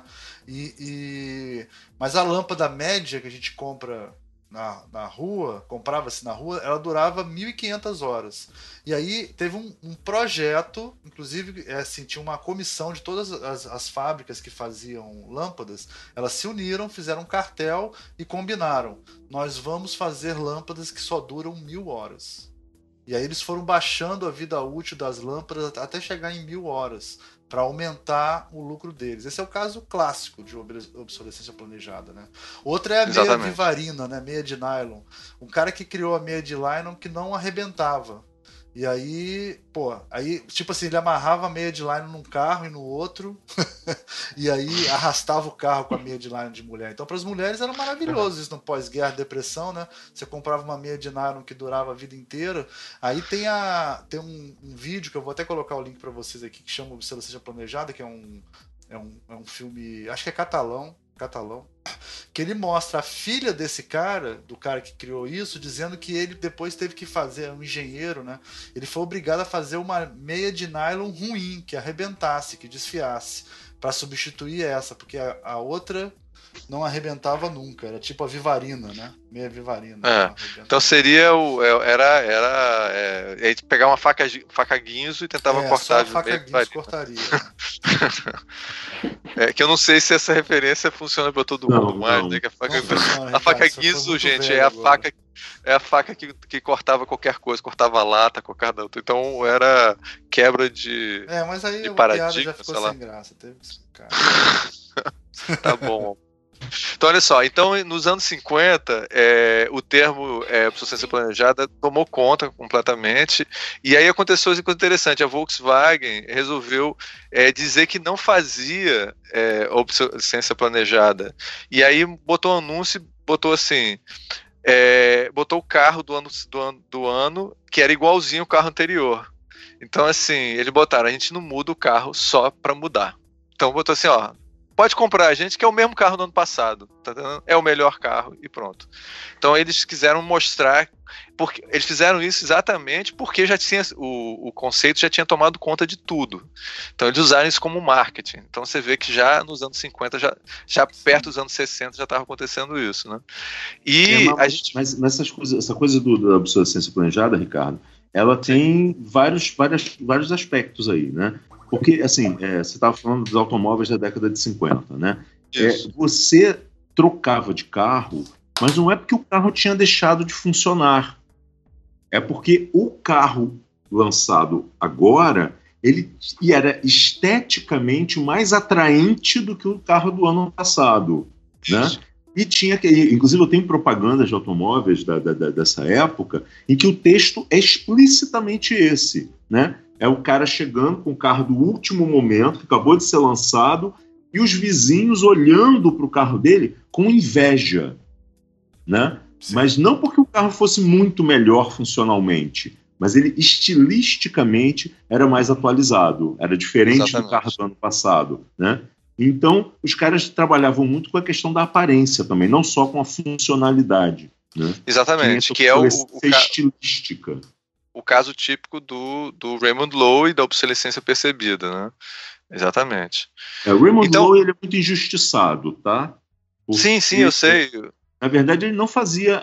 Ele, ele, é, sim, ele trabalhava com essa questão né, de, da, da, da, do design mais atualizado e tudo mais, mas ele fez um trabalho muito importante. Você citou a, a, a questão lá da, da, da, salvar a economia, reaquecer a economia através do design, que funcionava não somente como é, essa coisa de, da obsolescência planejada, mas funcionava mesmo de uma forma de melhorar os produtos que existiam no mercado, né? É o caso clássico da geladeira com spot, né? Que a geladeira, na década de 30, ela era um caixote de madeira em que você ou colocava gelo dentro, que vinha um cara trazer o gelo para você botar dentro da geladeira e refrigerar as coisas, ou então tinha umas tecnologias toscas que é, é uma geladeira querosene, não sei se já ouviram falar nisso. Né? Sim, é, sim. Ele era que nem um desses aquecedores a gás que tem aquela chama piloto. A geladeira tinha uma chama piloto que acionava um mecanismo que funcionava querosene e que gerava o, o, o frio dentro da geladeira. E é uma coisa muito tosca, muito tosca, de madeira. Imagina, geladeira é uma coisa é, é, é que está sempre exposta à umidade, né? e que era de madeira. Né? A madeira absorvia a umidade fazia uma lambança infernal, né? mofava, inclusive. E com o projeto da, da geladeira Cold Spot, o Raymond Lowe virou isso tudo de cabeça para baixo. E aí ele fez uma geladeira de aço estampada, branca, com um aproveitamento interno ótimo e que revolucionou mesmo a, a, a, a a produção da, da empresa Cold Spot, não por causa da obsolescência planejada, mas por estar colocando um, um, um, um fazendo a, a, geladeira iMac, a iGeladeira, é. né, da década de Sim. 30. Né, com toda uma preocupação estética, você, a dona de casa estava botando, tirando aquele trambolho de dentro da sua cozinha e colocando um objeto belo, né, bem acabado, como vocês estão dizendo, de bom gosto, com bom design. Né? Ele também fez esse trabalho que estava é, é, associado também ao aumento do consumo, não só a obsolescência planejada. Né? É, tem uma coisa, então, eu para pegar pegar esse ponto, mas antes só mencionar, tem um outro tipo de obsolescência que não é, talvez a gente talvez não fale muito, que é a obsolescência programada, né, que a gente, que é o caso do chip da impressora da HP, que é o caso da Epson da, também. Da Epson também. E é, que é. é isso essa... já morreu, né? Isso também já é do passado, né, pessoal? É do passado? Não. Não, não. É, não sei com relação a HP, mas as Epsons não as trabalham Epson mais agora assim. tem aquela tanque, né? Que não tem mais isso. É, o tanque, que é. é. Que antes você exatamente. tinha Sim, mas, é, mas todas é, todas as impressoras, eu, eu lembro que eu, eu, tenho uma dessa tanque agora. Mas o meu modelo de impressora anterior, e que era uma impressora excelente com tinta pigmentada, que hoje em dia, para você comprar impressora de tinta pigmentada, ela tem que ser uma impressora ultra mega fotográfica, caríssima. Era uma pequenininha, assim, é, ótima. Ela parou de funcionar com, o, o, dizendo: esse, esse chip chegou ao seu limite e não vou mais imprimir, não, porque eu não estou afim. Ela estava funcionando é, perfeitamente. Sim, sim. Não, a gente comprava, e... a gente é, comprava cartuchos é, de, de outros fabricantes que não Epson, e às vezes a máquina reconhecia que aquele cartucho é. não era original Epson e dizia, não vou imprimir, porque essa, essa, esse cartucho não é Epson. Isso é uma atitude bem Apple também, né? Exatamente, também. exatamente. É, a mesma bem, coisa. Bem Apple. É, eu tenho e uma agora... experiência, ah, deixa eu só contar essa experiência que tem a ver não, com claro, isso, claro, claro, claro. muito legal, que é eu e a minha batalha com o iPad, né? É, eu, como eu tenho um computador é, é, um PC, né, funcionando com Windows, eu te instalei no meu computador o, o, aquele absurdo, aquela coisa bizarra que é o iTunes, né, que eu chamo de Antunes, né, que, é, eu tive que instalar o Antunes e conectei o, o iPad no computador, tá, enfim, poder administrar o iPad, isso, né. E aí que eu estava lá com a janela do, do Antunes aberta e eu estava super achando que ele funcionava num espírito como qualquer, enfim, qualquer sistema operacional de PC ou Apple, né? É, então eu peguei um, um arquivo para treinar, né, para ver como é que a coisa funcionava. eu peguei um arquivo que estava no meu desktop, um JPEG, né, uma imagem, né, e arrastei para dentro do iTunes, lá num ícone que eu achei que era lugar, né, onde tinha que é, dizia assim, né? Tinha ali que é ali que guardava imagens, né? Não de alguma certo, maneira. Não dá certo. Pois é, eu fiz isso, aí quando eu soltei a imagem lá dentro do ícone, é. o Antunes me deu uma janela, me botou uma janela, que dizia um texto que eu achei assim a coisa mais linda que eu já vi na minha vida na história da informática. Que era assim: ele dizia literalmente isso. É, eu não reconheço esse arquivo, um JPEG. Né? Não reconheço e, portanto, não vou copiar. Ponto. O único botão que tinha era um OK. Ou seja, eu só podia concordar com ele, né? E ele não, é melhor você não fazer isso, né? E pronto, quer dizer, então é um dos problemas que eu considero muito grave nos produtos da Apple, e isso vem ficando cada vez pior ao longo do tempo, é a falta de redundância, né? O que, é redundância? Redundância é quando você tem é, várias maneiras de fazer uma atividade dentro de um sistema, né? É. E os produtos da Apple estão cada vez menos assim, né? Ou você faz do jeito que o computador quer que você faça, que é o jeito ou ele... certo, né? É que é a maneira certa, né? A maneira certa é uma. Parece a minha mãe falando, né? É. Que a maneira certa é a maneira dela fazer as coisas, é. né? Não a sua. Né?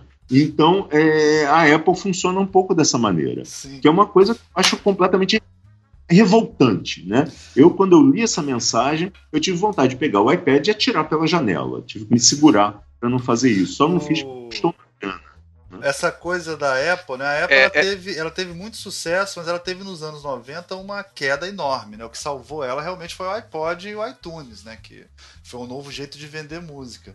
E nesse período... Ela começou a ser salva com esses iMacs coloridinhos, é, né? Que é, também já deram um gás. É, eu, não vou, eu não vou esquecer nunca, Almir, que sair na capa da Time, até guardei um tempo isso assim, é a, é a vez do design. E aí botou uma coisa assim, e botou o 1900 virada quase o século assim. E aí botou o, I, o, iMac, o que iMac. É, que é de 95 que era... 96, né? Exatamente. E aí é uma coisa que você via o pessoal de business dizendo assim, mas, quer dizer, claro que na vez do design, já tinha tido isso nos anos 30, nos anos 50, mas tinha tido de novo a vez do design. O design ia resolver pro, ia, os problemas Sim. do mercado. Sabe? É, mas aí mas eu ia falar uma coisa nesse sentido, que nessa época, nesse período nebuloso, nessa zona, né, meio que a Apple foi caindo em decadência, ela foi lançando vários produtos, uma porrada de coisa, máquina fotográfica, né, tocador de CD, um monte de coisa. E quando o Steve Jobs voltou, ele teve uma sacada muito boa, que foi o seguinte: nesse período nebuloso, quem usava, quem era obrigado a usar Apple ainda tinha que usar Apple, para quem mexia com vídeo e quem mexia com música por causa do Pro Tools, que era um programa que é muito usado para música, né? E o, por causa do Final Cut, que era também majoritário no meio do pessoal do vídeo. E aí ele voltou. E então, tipo assim, muita gente fala que durante anos quem sustentou a Apple, quem manteve a Apple era Helena, que era uma super. Traba, trabalhava com tratamento de foto, né? Quem trabalhava com vídeo, quem trabalhava com, com música, que precisava de alta qualidade e tal.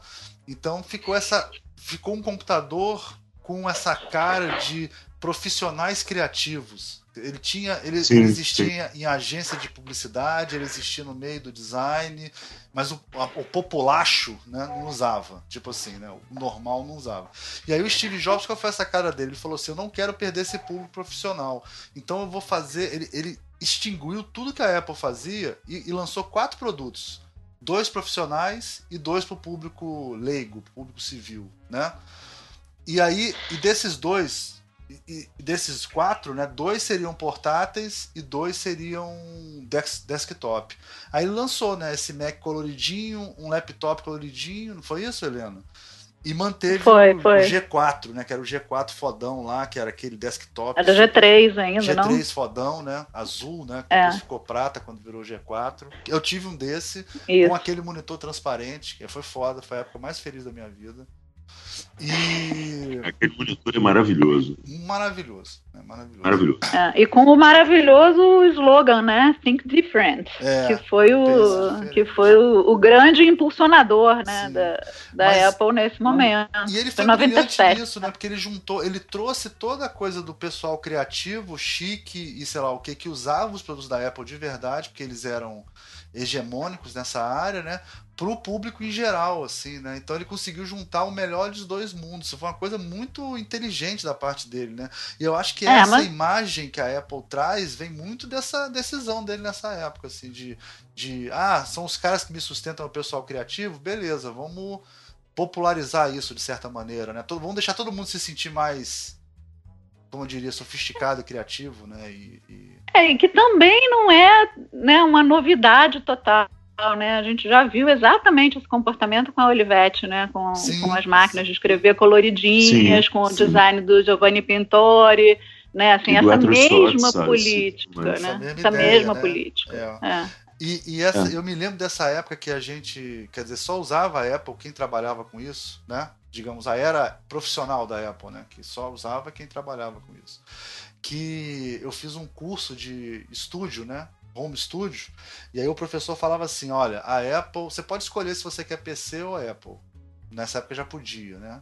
Mas, a, mas, mas eu falava assim, mas, mas todo, os profissionais todos não usam Apple. Ele falou assim, cara, a Apple é tipo a Ilha Paraíso da Mulher Maravilha. Sabe como é que é? Lá tudo funciona, tudo é maravilhoso, tudo é ótimo, mas tá isolado do resto do mundo.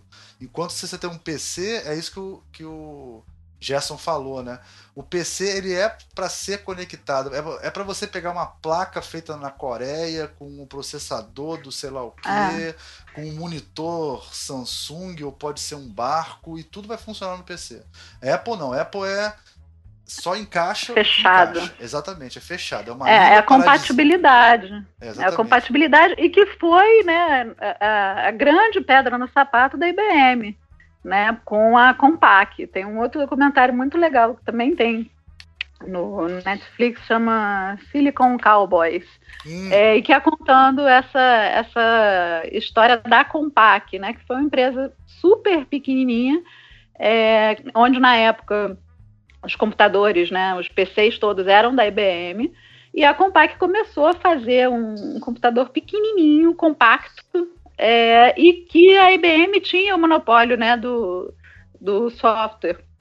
Então ninguém podia copiar a IBM, que a IBM processava e era um gigante mundial, né? Ganhava todas as causas, então é, ninguém usava muito copiar é, é, o, o, software da IBM. E aí esses caras da Compaq, eles desenvolveram a programação deles todas, assim, os técnicos tinham uma, uma mentalidade, não podiam ver os manuais da, da IBM, não podiam ver os códigos, porque se eles vissem, eles já estariam copiando, então eles tinham que desenvolver meio que do zero. E eles conseguiram desenvolver é, esse outro computador, onde rodava é, todos os, os aplicativos da IBM com um sistema que não era da IBM. E é, começaram a ganhar uma fatia de mercado enorme. A IBM tentou fazer um computador compacto é, pequenininho, mas que ela não conseguia rodar os próprios softwares dela, porque tinha problema de compatibilidade. E a Compaq foi ganhando território, foi ganhando território. É, depois teve uma outra história de que eles se juntaram com um monte de gente, com o Microsoft, para é, derrubar a IBM, porque a IBM fez um outro computador é, que era muito superior a todo o resto, mas que você não podia rodar os próprios Sim, softwares da IBM, que todo mundo já tinha. É. é. E aí é, foi um problema para a estratégia de marketing. É, isso é monopólio, é, né? Os caras estão sempre buscando o um monopólio. O diferencial qual é? Só eu tenho esse produto. É isso, né? É, o cara quer. É, é e, e, e, com esse computador novo, que era sensacional, mas que não é, desqualificava todos os outros computadores que você já tinha, que você não podia fazer, né? É, uma rede ali criou um impasse. Aí a Compaq se juntou com HP, com o Microsoft, com uma galera, é, para fazer né, um, um, outro sistema e derrubaram a IBM. Dois anos depois a IBM não estava mais produzindo ponto computador. É. Então, essa coisa de você é, propor um sistema que é fechado, que é, só pode ser ele, que ninguém copia. Acho que mais cedo ou mais tarde isso vai acabar caindo por terra.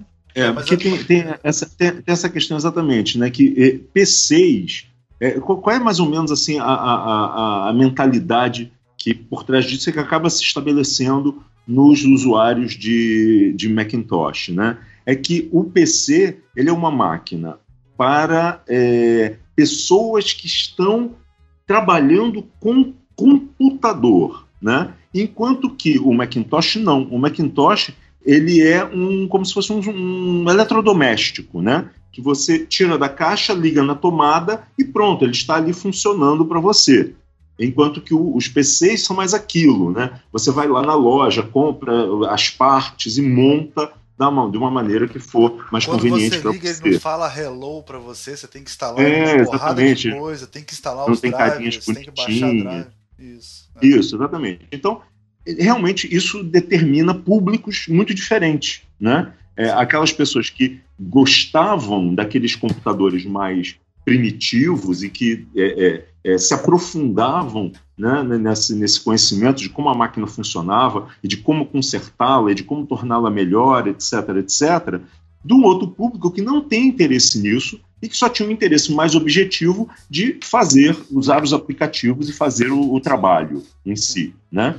E aí é, surgiu uma mentalidade que até pouco tempo eu, eu, fui exposto a ela, que foi uma coisa muito engraçada, é, de que os produtos da Apple são um produto, são produtos mais sofisticados e tem isso tem razão de ser, né, nessa questão do design, da arquitetura da máquina e tudo mais, é, e que são os computadores para as pessoas que estão são mais atualizadas e mais modernas, né, ligadas com o que está acontecendo no presente, enquanto que os PCs são uma coisa do passado, uma coisa primitiva e que é, é, quem usa PC são pessoas que realmente ainda estão atrasadas, né? Eu tive uma experiência que foi exatamente isso, foi maravilhoso. Eu, eu conheço um, uma pessoa, um, um amigo daqui de, de, do Rio, e que ele, há 20 anos atrás ou mais, ele foi morar em Londres e ficou por lá, está lá até hoje, né? E aí, só que é uma pessoa que é, é trabalha um pouco com, com a, a, as artes criativas, vamos dizer assim, mas que se você, enfim, largar um computador nele com um problema, ele não vai saber resolver dentro de qualquer, qualquer sistema que seja, né? E ele, eu cheguei lá na casa dele em Londres e tinha um puta Mac de último modelo que ele tinha comprado e tal. É, e ele estava lá botando as músicas para tocar e tudo mais, e eu achando super legal, etc. E aí, é, uma hora eu cheguei para ele e virei e falei assim: é, não, eu não uso, no meio da conversa, eu falei: não, eu não uso é, Macintoshes, eu ainda uso PC. Quer dizer, eu uso PCs, eu tenho um PC em casa. Aí, essa pessoa, que é uma pessoa muito interessante, mas que, assim, mal sabe mandar um e-mail hum. né? Assim, esse tipo de usuário. Né? Tem dificuldades em mandar um e-mail, sabe? É? Tem um Mac de último tipo, mas tem problemas em usar as, as, as habilidades mínimas né, do sistema. Aí ele olhou para mim assim, do alto de uma superioridade moral, né?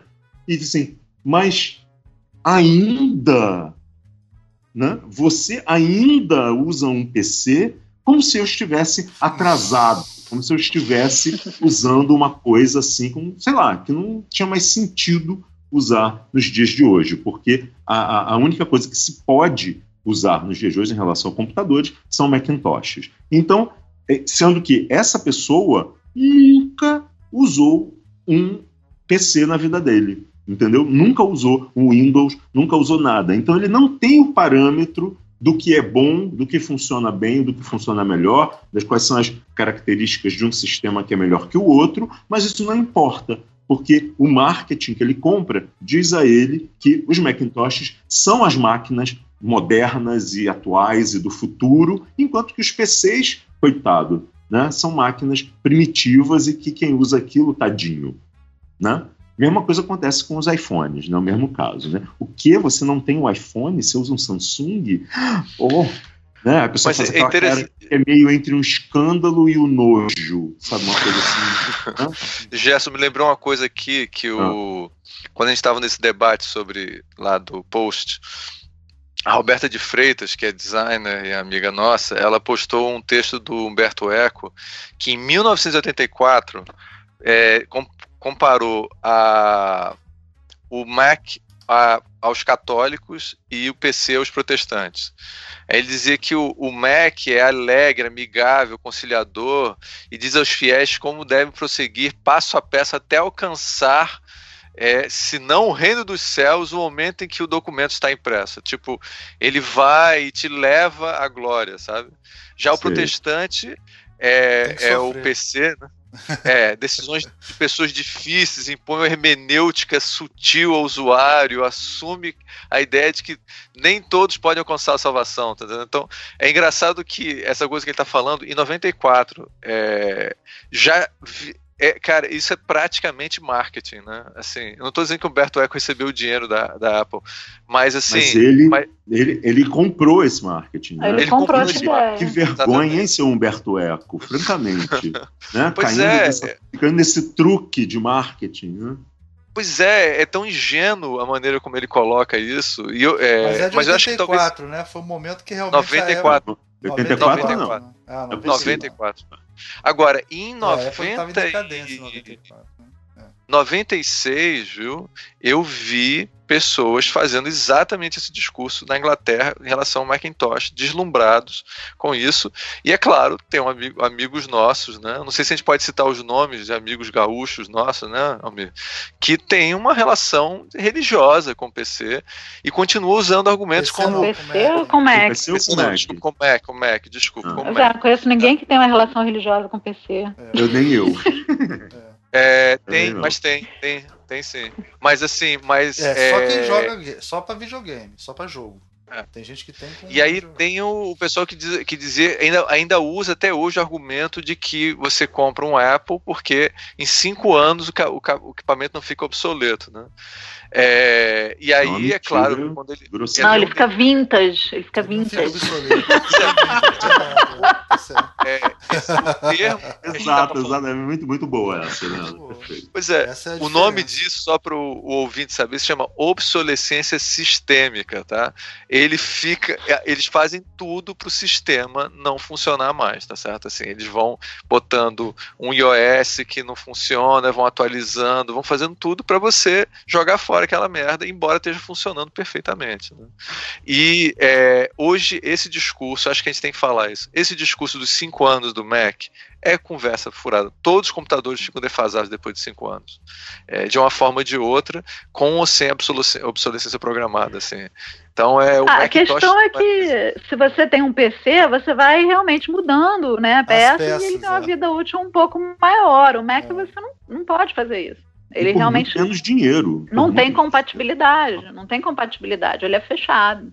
É. eu me lembro do momento Pô, hoje em que eu dia, fiquei super, hoje... eu fiquei super escandalizado, Almir, com uma, só uma coisa. Ah. É quando eu descobri que você não pode abrir o iPhone. Não, é verdade. Eu, fiquei, assim? eu, fiquei, eu custei acreditar. Entendeu? Aquelas chavinhas com estrelinhas e não sei o que, revoltante, que ódio que me dá. né? Total, né? E, e, assim, você pega o seu Samsung aqui, você desmonta ele na sua frente, você troca chip, joga a bateria fora, coloca tudo. E o, o iMac, o, o, iPhone, você não tem esse poder. Tem chaves você... especiais. Não, você tem, você tem que, tem que comprar o kit. É, tem que comprar, é, tem que comprar é, o kit de chaves. É o que, é, o, que, o que implica em ser inviável, né? Porque é, você vai achar onde isso aqui né? E é, é... Mercado Livre. Mercado Livre tem. É isso. É. É, eu quase comprei um negócio desse.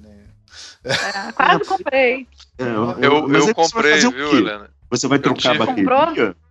Você vai colocar o chip de outra operadora? Não, né, você não, não tem como fazer isso, né? Não, é, o que é complicado é você mexer na bateria. Parece que você mexer na bateria, fudeu. Não, não, hoje em dia a memória não, não é complicado, gente. Apple vem é fácil.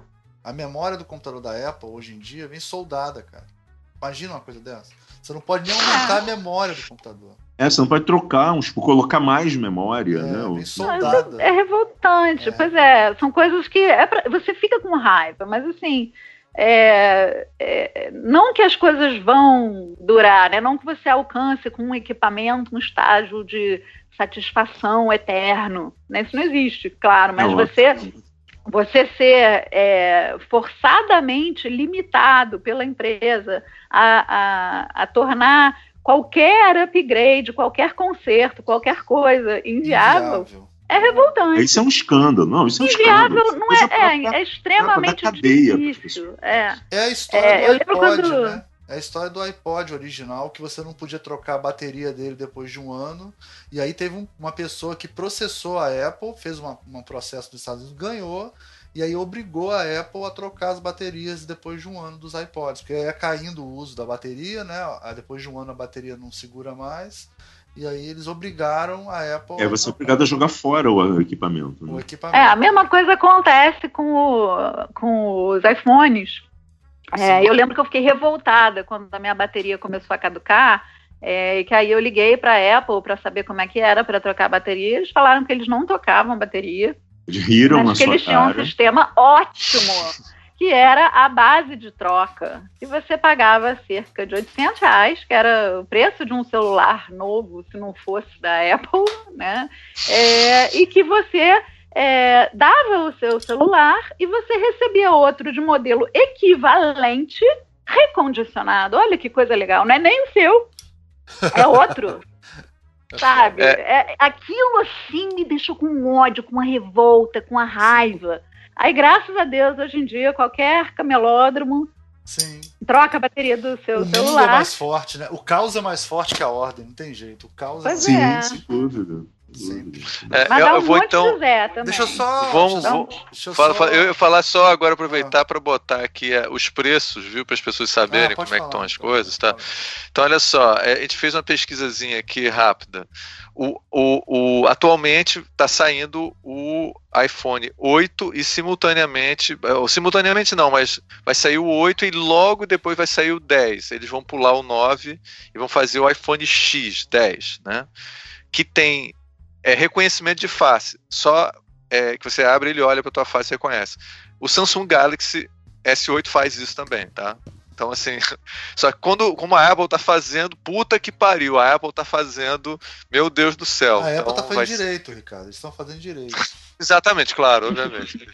Mas só para avisar isso. Então, olha só, e o Samsung Galaxy já existe, né? Então, olha só, o Apple iPhone 7, que é um telefone que está prestes a sair de linha, né? Porque, como a gente já viu, Não assim que vem linha, um. Ele vai deixar de ser o primeiro, né? Vai ter. Ele vai ser de ser o primeiro, vai ter é, um. Vai sair outro. de linha o nosso. Vai ser desco... É. E o 6 deve É, mas pensa bem, se eles estão lançando quase simultaneamente dois, Almir. Então, tá? vão sair dois, o 5 e o 6 vão sair de linha vai ser. É, é, os 5 e 6 vão sair de linha e vai o 7 está com. 7, 8 e 10. Mais um ano. Mais um ano ou é, pouco mais, o, o 7 já vai tá. ser mais barato, é. Exatamente. Mas aqui, acho que é. daqui a dois anos, no máximo, o 7 já vai estar tá com a vida marcada. É, a Apple vida... sempre deixa 3, é isso que eu tô querendo te dizer. Ela deixa sempre 3. É por isso que eles lançaram dois ao mesmo tempo, né? É. Sacanagem. Então, olha só, aí o preço do iPhone 7, que é esse que já tá tá mal das pernas, assim. O preço, o melhor preço que, essa, que o site é, aqui esse site especializado celular tem é R$ 2.639. E isso vai R$ 2.639 até R$ 4.000, tá? O Samsung Galaxy, que é o top de linha da Samsung, tá? que tem todos os recursos dos, dos celulares que vão sair agora, é de 2.000, é, é, é, 2.900 a 4.000 reais. Quer dizer, praticamente o mesmo preço. E aí agora o pessoal tá louco para chegar o 8 para comprar um telefone, depois o 10 e o Samsung Galaxy 8 já tem os recursos dos dois que vão vir agora. É uma coisa muito estranha, cara. É muito estranho isso. Eu, é difícil de entender por que, que isso não, não, não incomoda ninguém, cara. Não, incomoda muita gente. Mas sabe o que acontece? Não, mas as pessoas são loucas para comprar esse telefone, cara. É, é mas aí, mas, cara, mas isso aí é outra coisa, é consumo, é outra questão, não é, é, isso não é, é racional. É claro, é claro, é o consumo. É, é, é. é, é o seguinte, pessoal, olha só. isso é uma coisa no, que eu notei ao longo da minha vida, né? muitas vezes é mais fácil você encontrar usuários de PC que já usaram ou usam Macintoshes do que o inverso. Né? Porque os usuários de Macintosh, eles não querem chegar perto de um PC. Sim, é verdade. Né? Então, é, é, eles, na verdade, muitas vezes, como esse meu amigo lá de Londres, eles falam com um, um desprezo dessas máquinas que, na verdade, eles não usaram. Sim. Entende? E toda a opinião que eles têm a respeito dessas máquinas é baseado no marketing. Né? É baseado nessa coisa de que os, os, os produtos da Apple são produtos para pessoas sofisticadas, são pessoas, produtos para pessoas que estão querendo o melhor e o mais, mais avançado naquele momento. Né? Mas isso é um discurso que as ah, pessoas não vão conferir. Elas não vão ver. Será que é isso mesmo? Eu né? tenho uma, eu tenho uma falando história do usuário, é. do usuário religioso né, de sim, Macintosh. Sim. Quer falar, Helena? Pode falar. Pode falar. Depois eu falo. É, não, é, não é só sofisticado, né? Eu acho que tem uma coisa de afirmação de poder econômico também, né? Eu posso ter um Apple, eu tenho grana suficiente para comprar um Sim.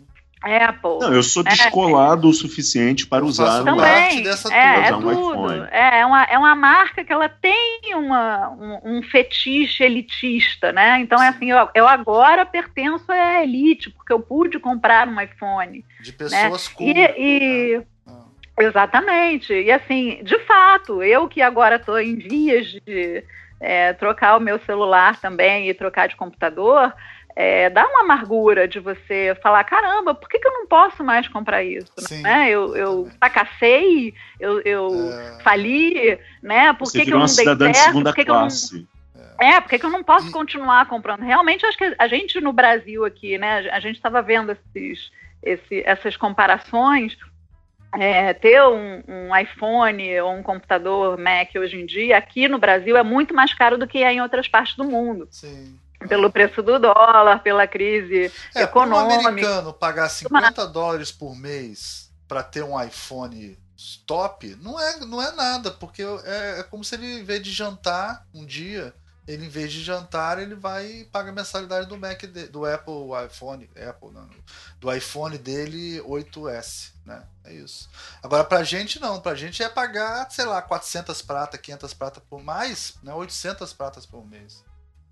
É, não, e pra, pra quê também, né? Pra você sair na rua e levar o seu celular maravilhoso. Exatamente, roubado. claro, exatamente. Não, e, e, essa, e essas outras marcas, né? Como por exemplo Samsung e tal, que são vendidas nessas lojas das operadoras, nos shoppings, etc., é, te oferecem vantagens que é, o produto da Apple não, não oferece, né? Por exemplo, o meu, meu Samsung aqui, é, eu, mas é que tá, também tem a minha atitude de que eu não faço nenhuma questão de ter o último modelo que foi é, lançado ontem de manhã. Né? Também, então, é. eu, eu, eu, entro numa loja para trocar de celular, quando chega a hora, né? O celular já, coitado, já está se desfazendo na minha mão.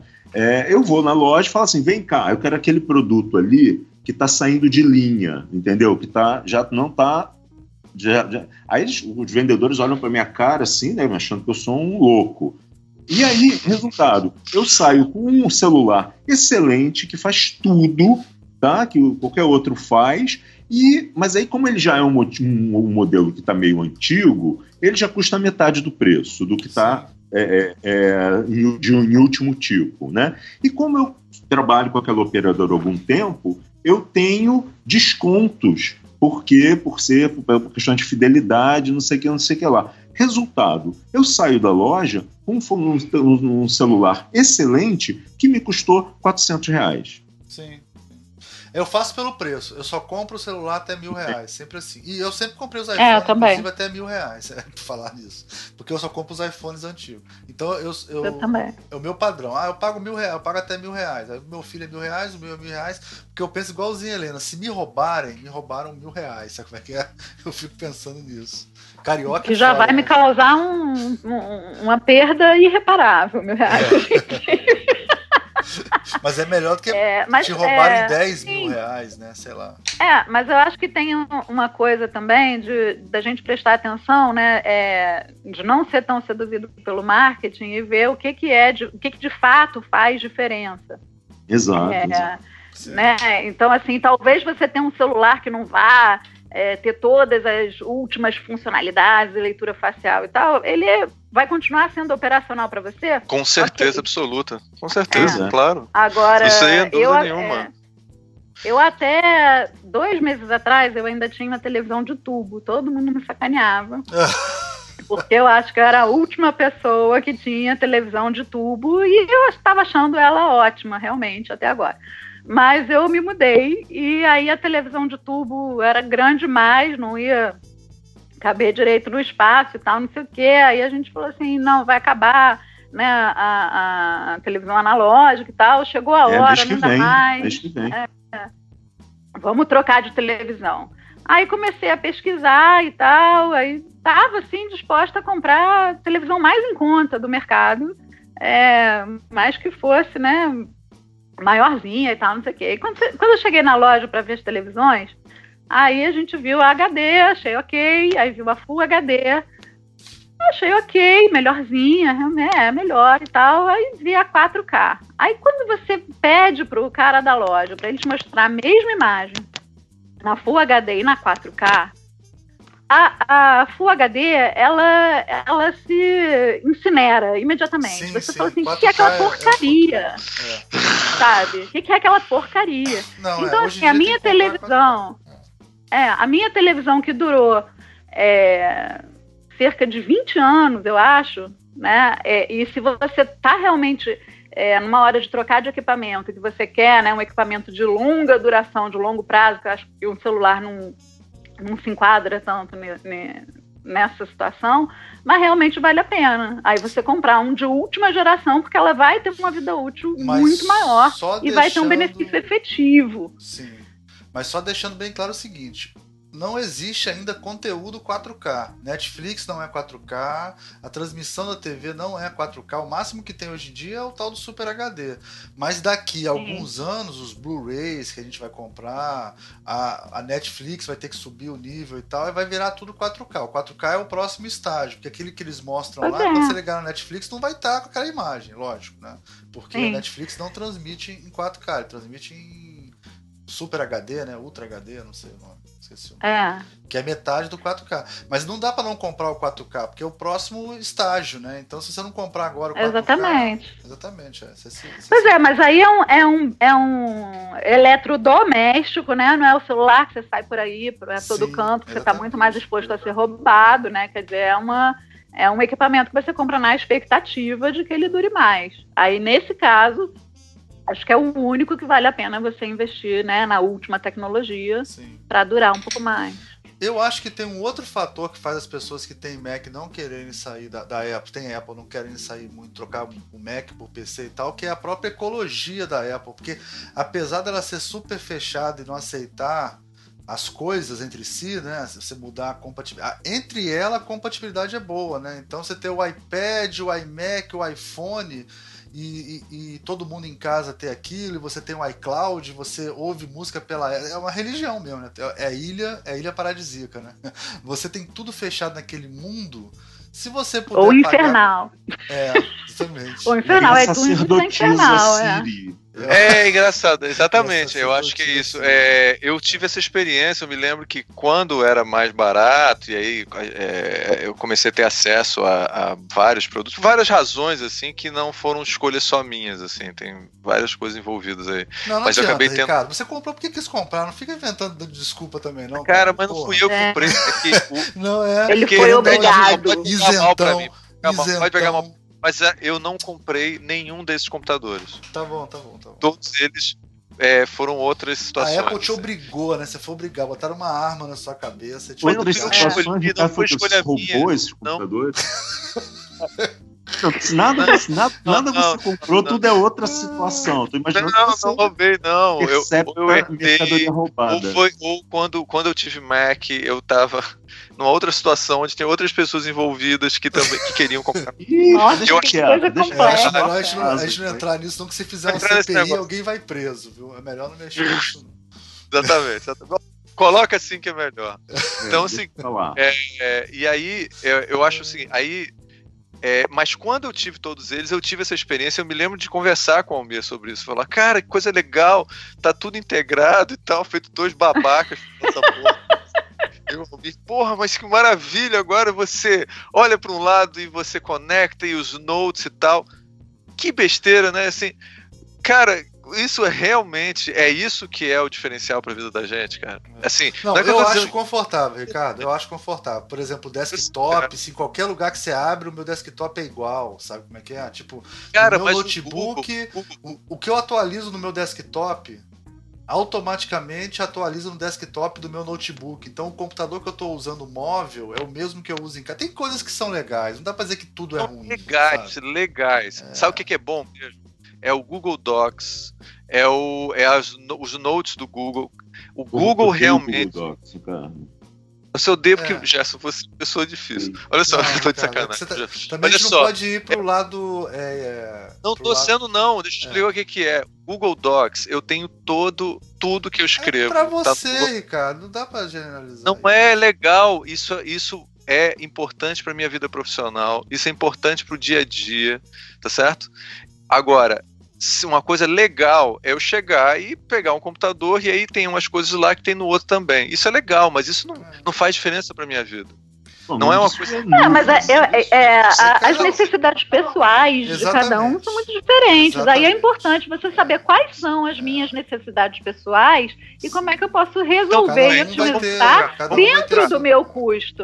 Eu, queria, eu queria ver a porrada. Eu queria ver a porrada e eu levantei. Agora vamos lá qual é reais mudanças que esse tipo de coisa faz na vida das pessoas. Você poder chegar e ter uma coisa e é legal que tenha também no outro lá. Isso faz uma diferença grande. Ou, por exemplo, eu sei que quando eu troquei agora de celular, eu tive problemas complicados que eu tive que pegar os, os contatos que estavam no, no iPhone e tive dificuldade de passar pro, pro, pro Samsung. Aí eu já vou ter que entrar na internet, estou pesquisando para fazer como é que faz, porque na loja não fizeram e tal. E realmente eu tive dificuldades profissionais. A não consegui entrar... faz, dependendo. Pois é, exatamente. Na hora eles não fizeram, eu fui otário, e aí agora eu tive problemas com isso mesmo. Isso é um problema real. Eu, minhas agendas, tudo estão lá. Mas eu posso entrar isso no é computador e ver. É, pois é. Mas isso é um problema real. É, eu, por exemplo, é. chegar e poder, a poder chegar numa aula e poder pegar todas as minhas aulas no Google, no Google, é, em, no Google Docs, tá certo? Todos os meus artigos, tudo isso, Google Drive, né? E poder chegar lá e acessar em qualquer momento, qualquer lugar que eu tiver no mundo, eu posso Mas isso você continuar. Faria no Mac ou no PC, né? É, você é. Exatamente, esse é, que é o ponto. É, é, a nuvem, a famosa é, nuvem. É, a compatibilidade. A nuvem é uma coisa maravilhosa. Agora. Onipresença. Pois é, isso, isso mudou minha vida. Real. É. Agora, essa, esses outros recursos que a Apple tem, que é uma certa. que é legal, é bacana, eu, não, eu concordo. Mas, mas isso, será que... isso que eu tô falando também é nuvem, viu? Isso é um desktop que fica é. na nuvem. É. Não, eu sei, mas, mas o recurso é um recu... ele não é exclusivo do... ele é exclusivo do Macintosh, sim, mas sim, o que não é exclusivo do Macintosh é tão importante. É, eu botei é. agressivamente mesmo. Vamos lá. Não, é, acho... não para mim, hum. Quando eu troquei de computador é, de um Mac para outro Mac, eu realmente fiquei é, muito confortável, porque ele fala assim: você já tem um outro Mac? Eu falo, tenho. Aí você liga o cabo, aí ele fala: você quer que a gente transfira tudo que está lá para cá? Eu falo, quero. Aí você liga, você, ele vai ficar ali, sei lá, umas oito horas. E quando você liga, o teu computador novo está igual, Sim. igualzinho, não te deu trabalho nenhum. IPhone assim, se eu for trocar, é, aí a questão assim, eu não sei se é se é porque eles fazem isso tão bem. Agora, realmente, quando for trocar de Mac para PC, vai me dar uma dor de cabeça dos infernos. Eu vou ter que é, comprar uma porrada de HD, formatar para PC e copiar todos os meus backups, porque não vou ter um HD sequer que valer porque eles estão formatados para Mac. Então, assim, ele, ele vai. Ah. É, se o meu computador queimar agora, Deus me livre, guarde, não fale. Por que, que eu falei alto?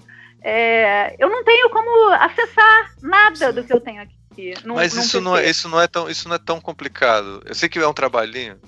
Por exemplo, eu já deixo tudo, todos os meus HDs são para PC e Mac. Todos.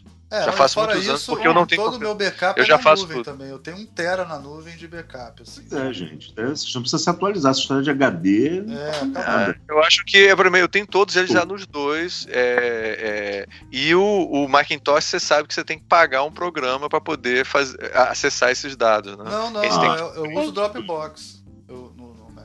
Não, não, você está usando a nuvem. Eu estou me referindo ao problema que a Helena falou, né? Eu já boto todos os meus, meus arquivos num HD que funciona ah, para os dois. você baixa o Paragon, que é um programa para. Paragon, pra... que é um programa que é. Porque a Apple não quer que você faça isso. Sim. Então não ela quer. vai.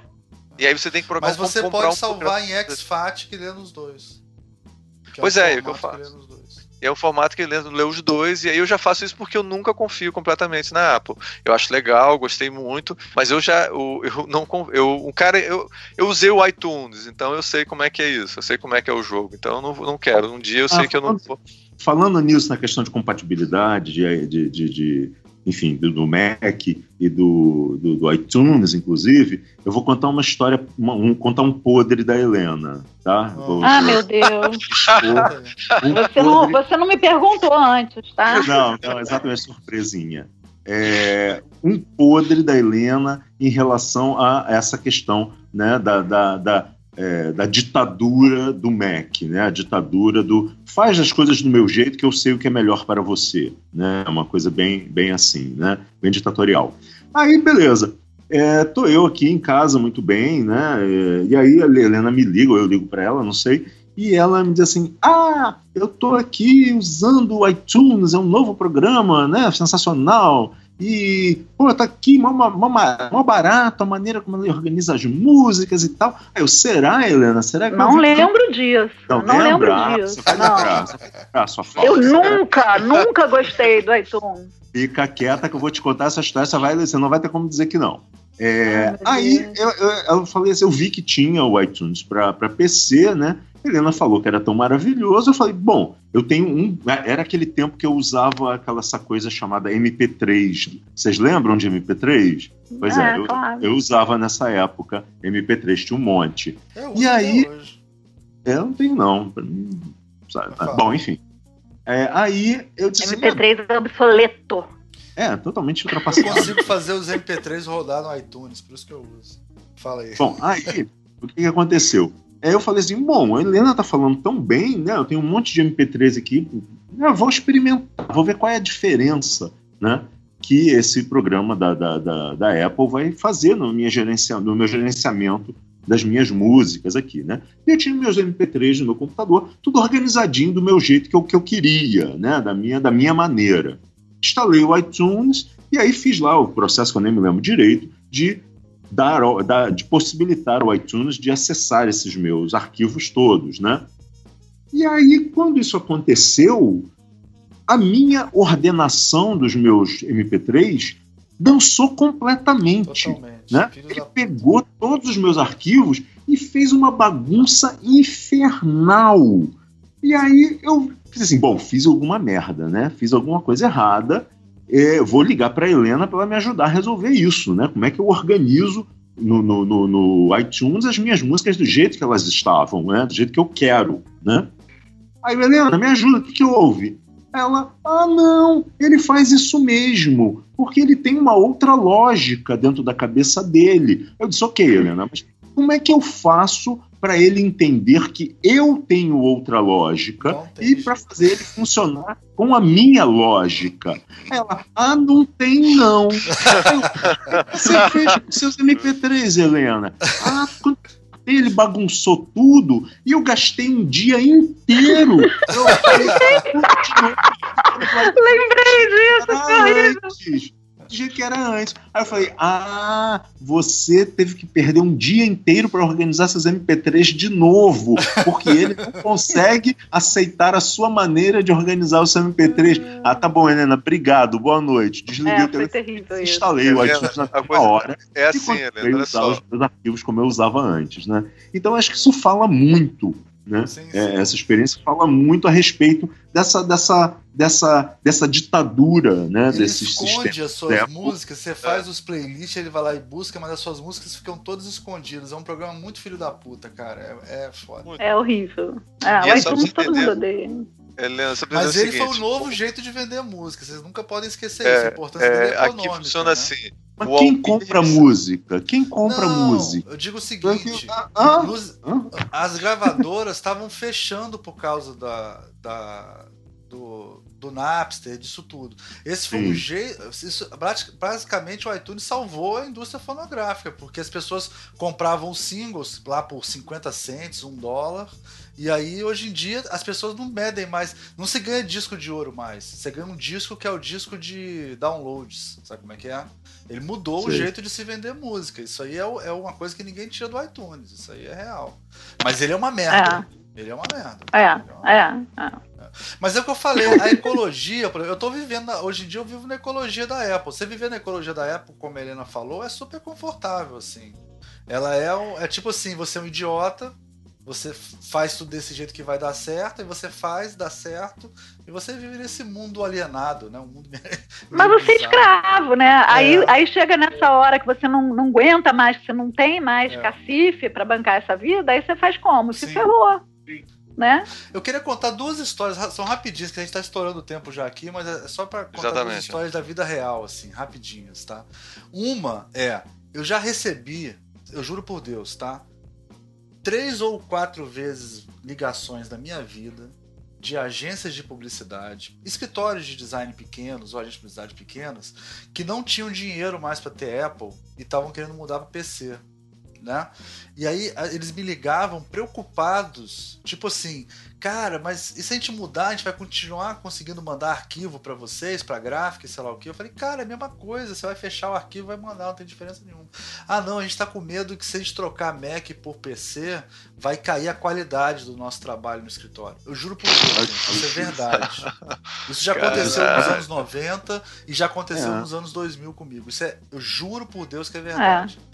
E eu é, sempre não, falei, cara, se você é bom designer. Elas acham fazer... que elas vivem num mundo à parte, assim, Sim. é uma coisa muito estranha. Não, eu falava assim, cara, você é designer, você vai fazer o mesmo trabalho que você vai fazer, a mesma Helvética, sei lá, que você vai fazer um, um, um folder, você vai usar num ou no outro e vai funcionar, entendeu? A mesma diagramação. Gostei, do, gostei da Helvética mesmo. É, a Helvética foi um toque, assim. Um toque. Não, pior que nem é verdade, né? Porque no, na Microsoft não tem. A Helvética só vem no sistema da Apple, né?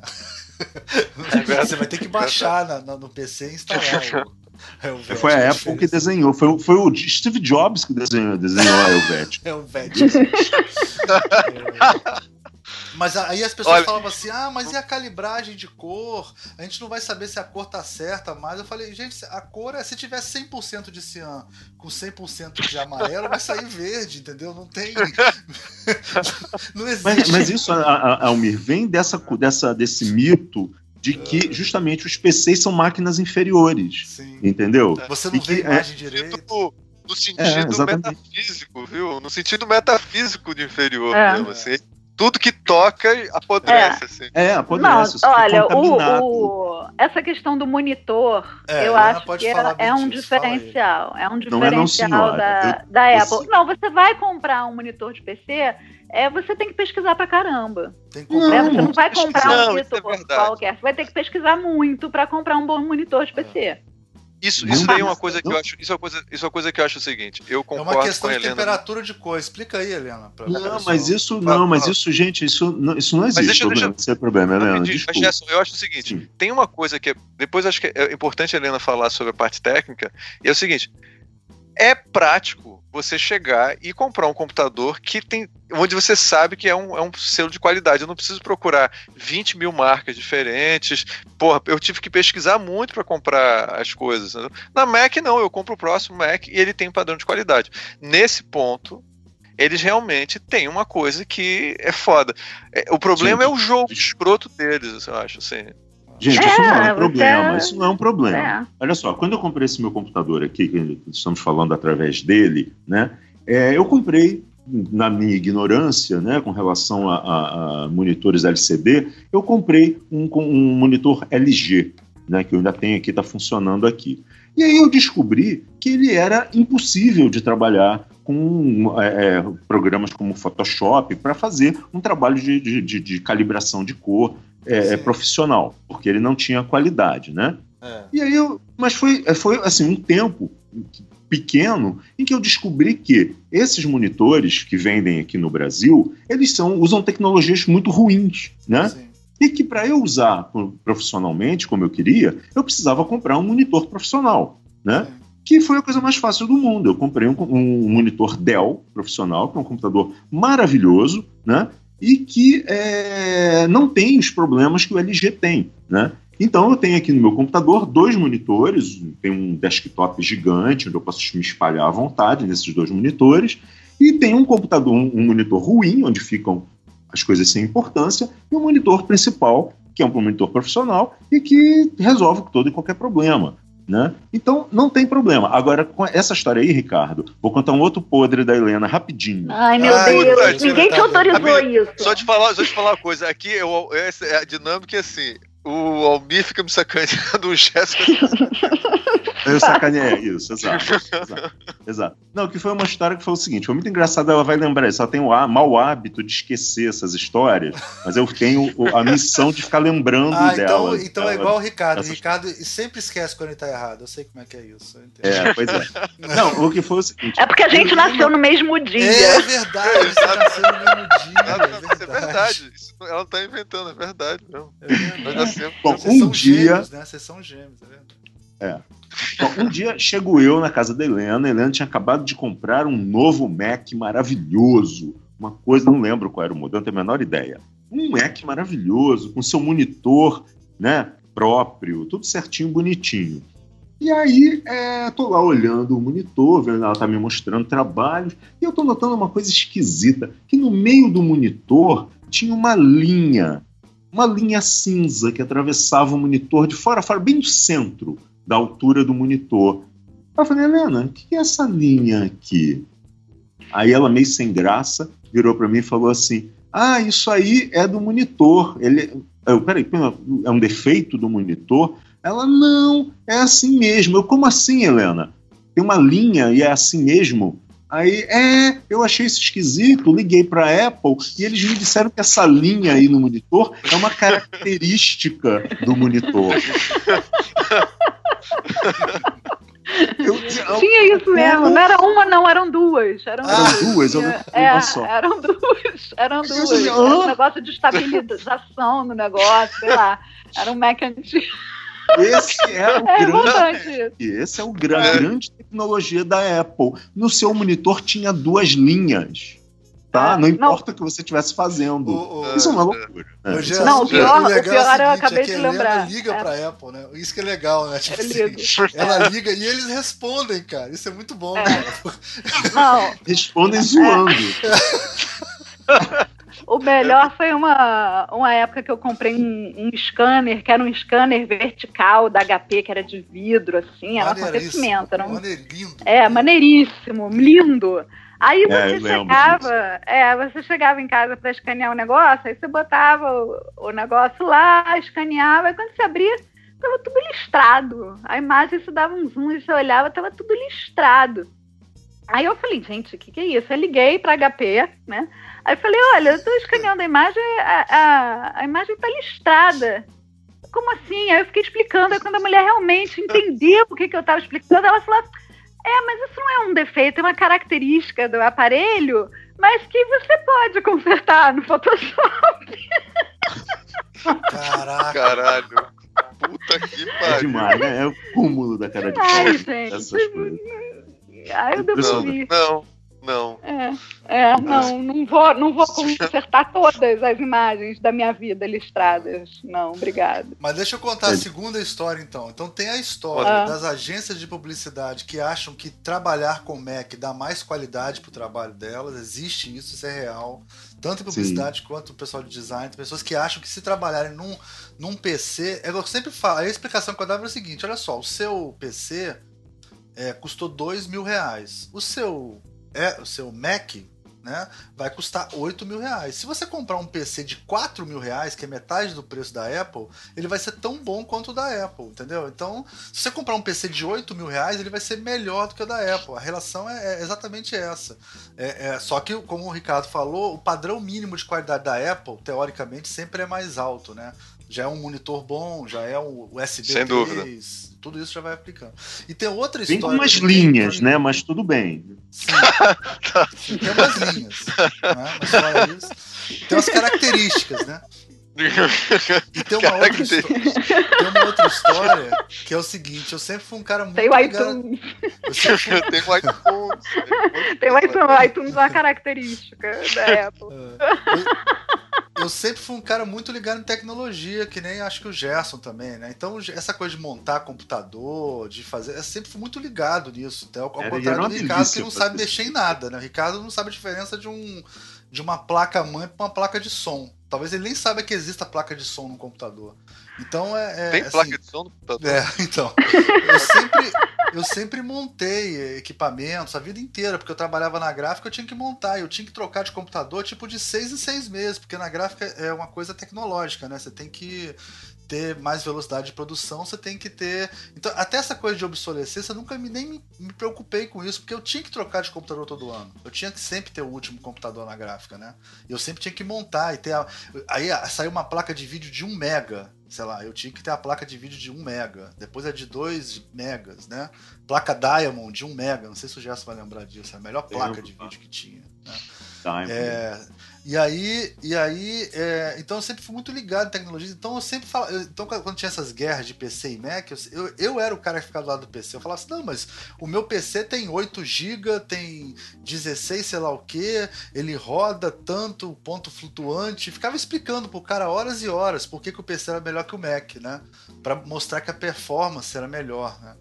E aí, e eu sempre fiquei desse lado defendendo, né? Essa coisa da performance. Ah, eu medi e tal, isso, a velocidade é tal, faz isso, faz aquilo outro e tal. É, e aí um, um, primo meu me contou uma história que ele também é consultor de tecnologia e eu achei genial essa história. Diz que ele chegou numa reunião dessas com vários consultores de tecnologia e ele chegou com o tablet mais moderno da Samsung. O tablet só faltava falar, assim, na época. Isso ano 2000 e, sei lá, 2006, 2007, né? O tablet mais fodão que tinha, ele tinha três vezes mais memória do que o iPad, ele tinha cinco vezes mais processamento de vídeo, ele tinha Wi-Fi muito melhor, ele tinha tudo melhor, né? E aí do lado dele, um outro cara abriu e puxou um iPad. Então, que era uma máquina que era metade da, da performance do tablet Samsung que ele tinha, que tinha milhões de cores, a câmera era melhor, tudo era melhor. E aí ele falou que ele sentiu nitida, nitidamente que o cara achou que o outro cara, porque tinha um iPad, era um cara que era mais avançado tecnologicamente que ele que estava com o Samsung. Isso é, é, a história real mesmo. E ele contratou o cara, ele contratou o cara do iPad e não contratou ele, contratou o cara que chegou lá com o iPad. Então a Apple também tem essa coisa, né? Essa coisa da imagem, né? de você. Isso, a né? imagem, claro. Essa ah. semântica de você. Se você tem um Apple, você está atualizado tecnologicamente. Você não está. Não, e, e isso, se isso existe, hoje é Apple, amanhã pode ser um, outra coisa, mas se existe isso, então você, quando for encontrar o cliente, leva uma porra de um, de um computador Apple. Pronto. É. Não, mas eu acho, eu acho sinceramente, o, o, o, pro cliente, o computador que você está usando é uma peça de trabalho. Agora, o iPhone, eu acho que o iPhone, cara, é. Olha, uma coisa interessante. Rola disso também. Tem um, eu vi um podcast um dia desses que eu, eu, eu, eu ouço podcasts gringos também, viu? Não ouço só o visualmente, não. Eu ouço outros podcasts. Você ouve podcasts aí, tipo... bons, né? Então. Não, não, visualmente é o melhor de todos. E aí o, o, o é, tinha um sobre é, é, só sobre namoro na internet. E eles resolveram gravar pessoas é, é, fazendo aquele negócio do Tinder, né? Eles iam lá, se é, marcavam pelo Tinder e aí se encontravam. Eles gravaram o pessoal se encontrando. Um dos primeiros comentários que uma mulher bem filha da puta lá que tava, tava lá no Tinder com o cara, ela viu que o cara usava um Samsung. Ela falou assim: você não tem. Engraçado, sabe? Eu tenho um preconceito com gente que usa é, iPhone, assim. É... Eu tenho assim, quando eu vejo o cara usando um Samsung e tal, eu fico achando que ele já não é tão interessante. Então, assim, tem, tem, tem essa coisa em todos os níveis, tá entendendo? Assim, é, é, não, eu lembrei de. Lembrei de uma, de uma história. É, lembrei de, de uma história do irmão de uma amiga minha, que é industrial, assim, que é rico, tem grana pra caramba, e que ele fala assim, se alguém vem falar comigo, né, algum negócio, assunto de trabalho, uma pessoa que eu não conheço, a primeira coisa que eu olho é o relógio. Se o cara não tem um relógio, eu nem ouço que ele não tem um Rolex, eu nem ouço que ele tá falando, porque esse cara não sabe ganhar dinheiro. Ele não valoriza o dinheiro que ele tem. É.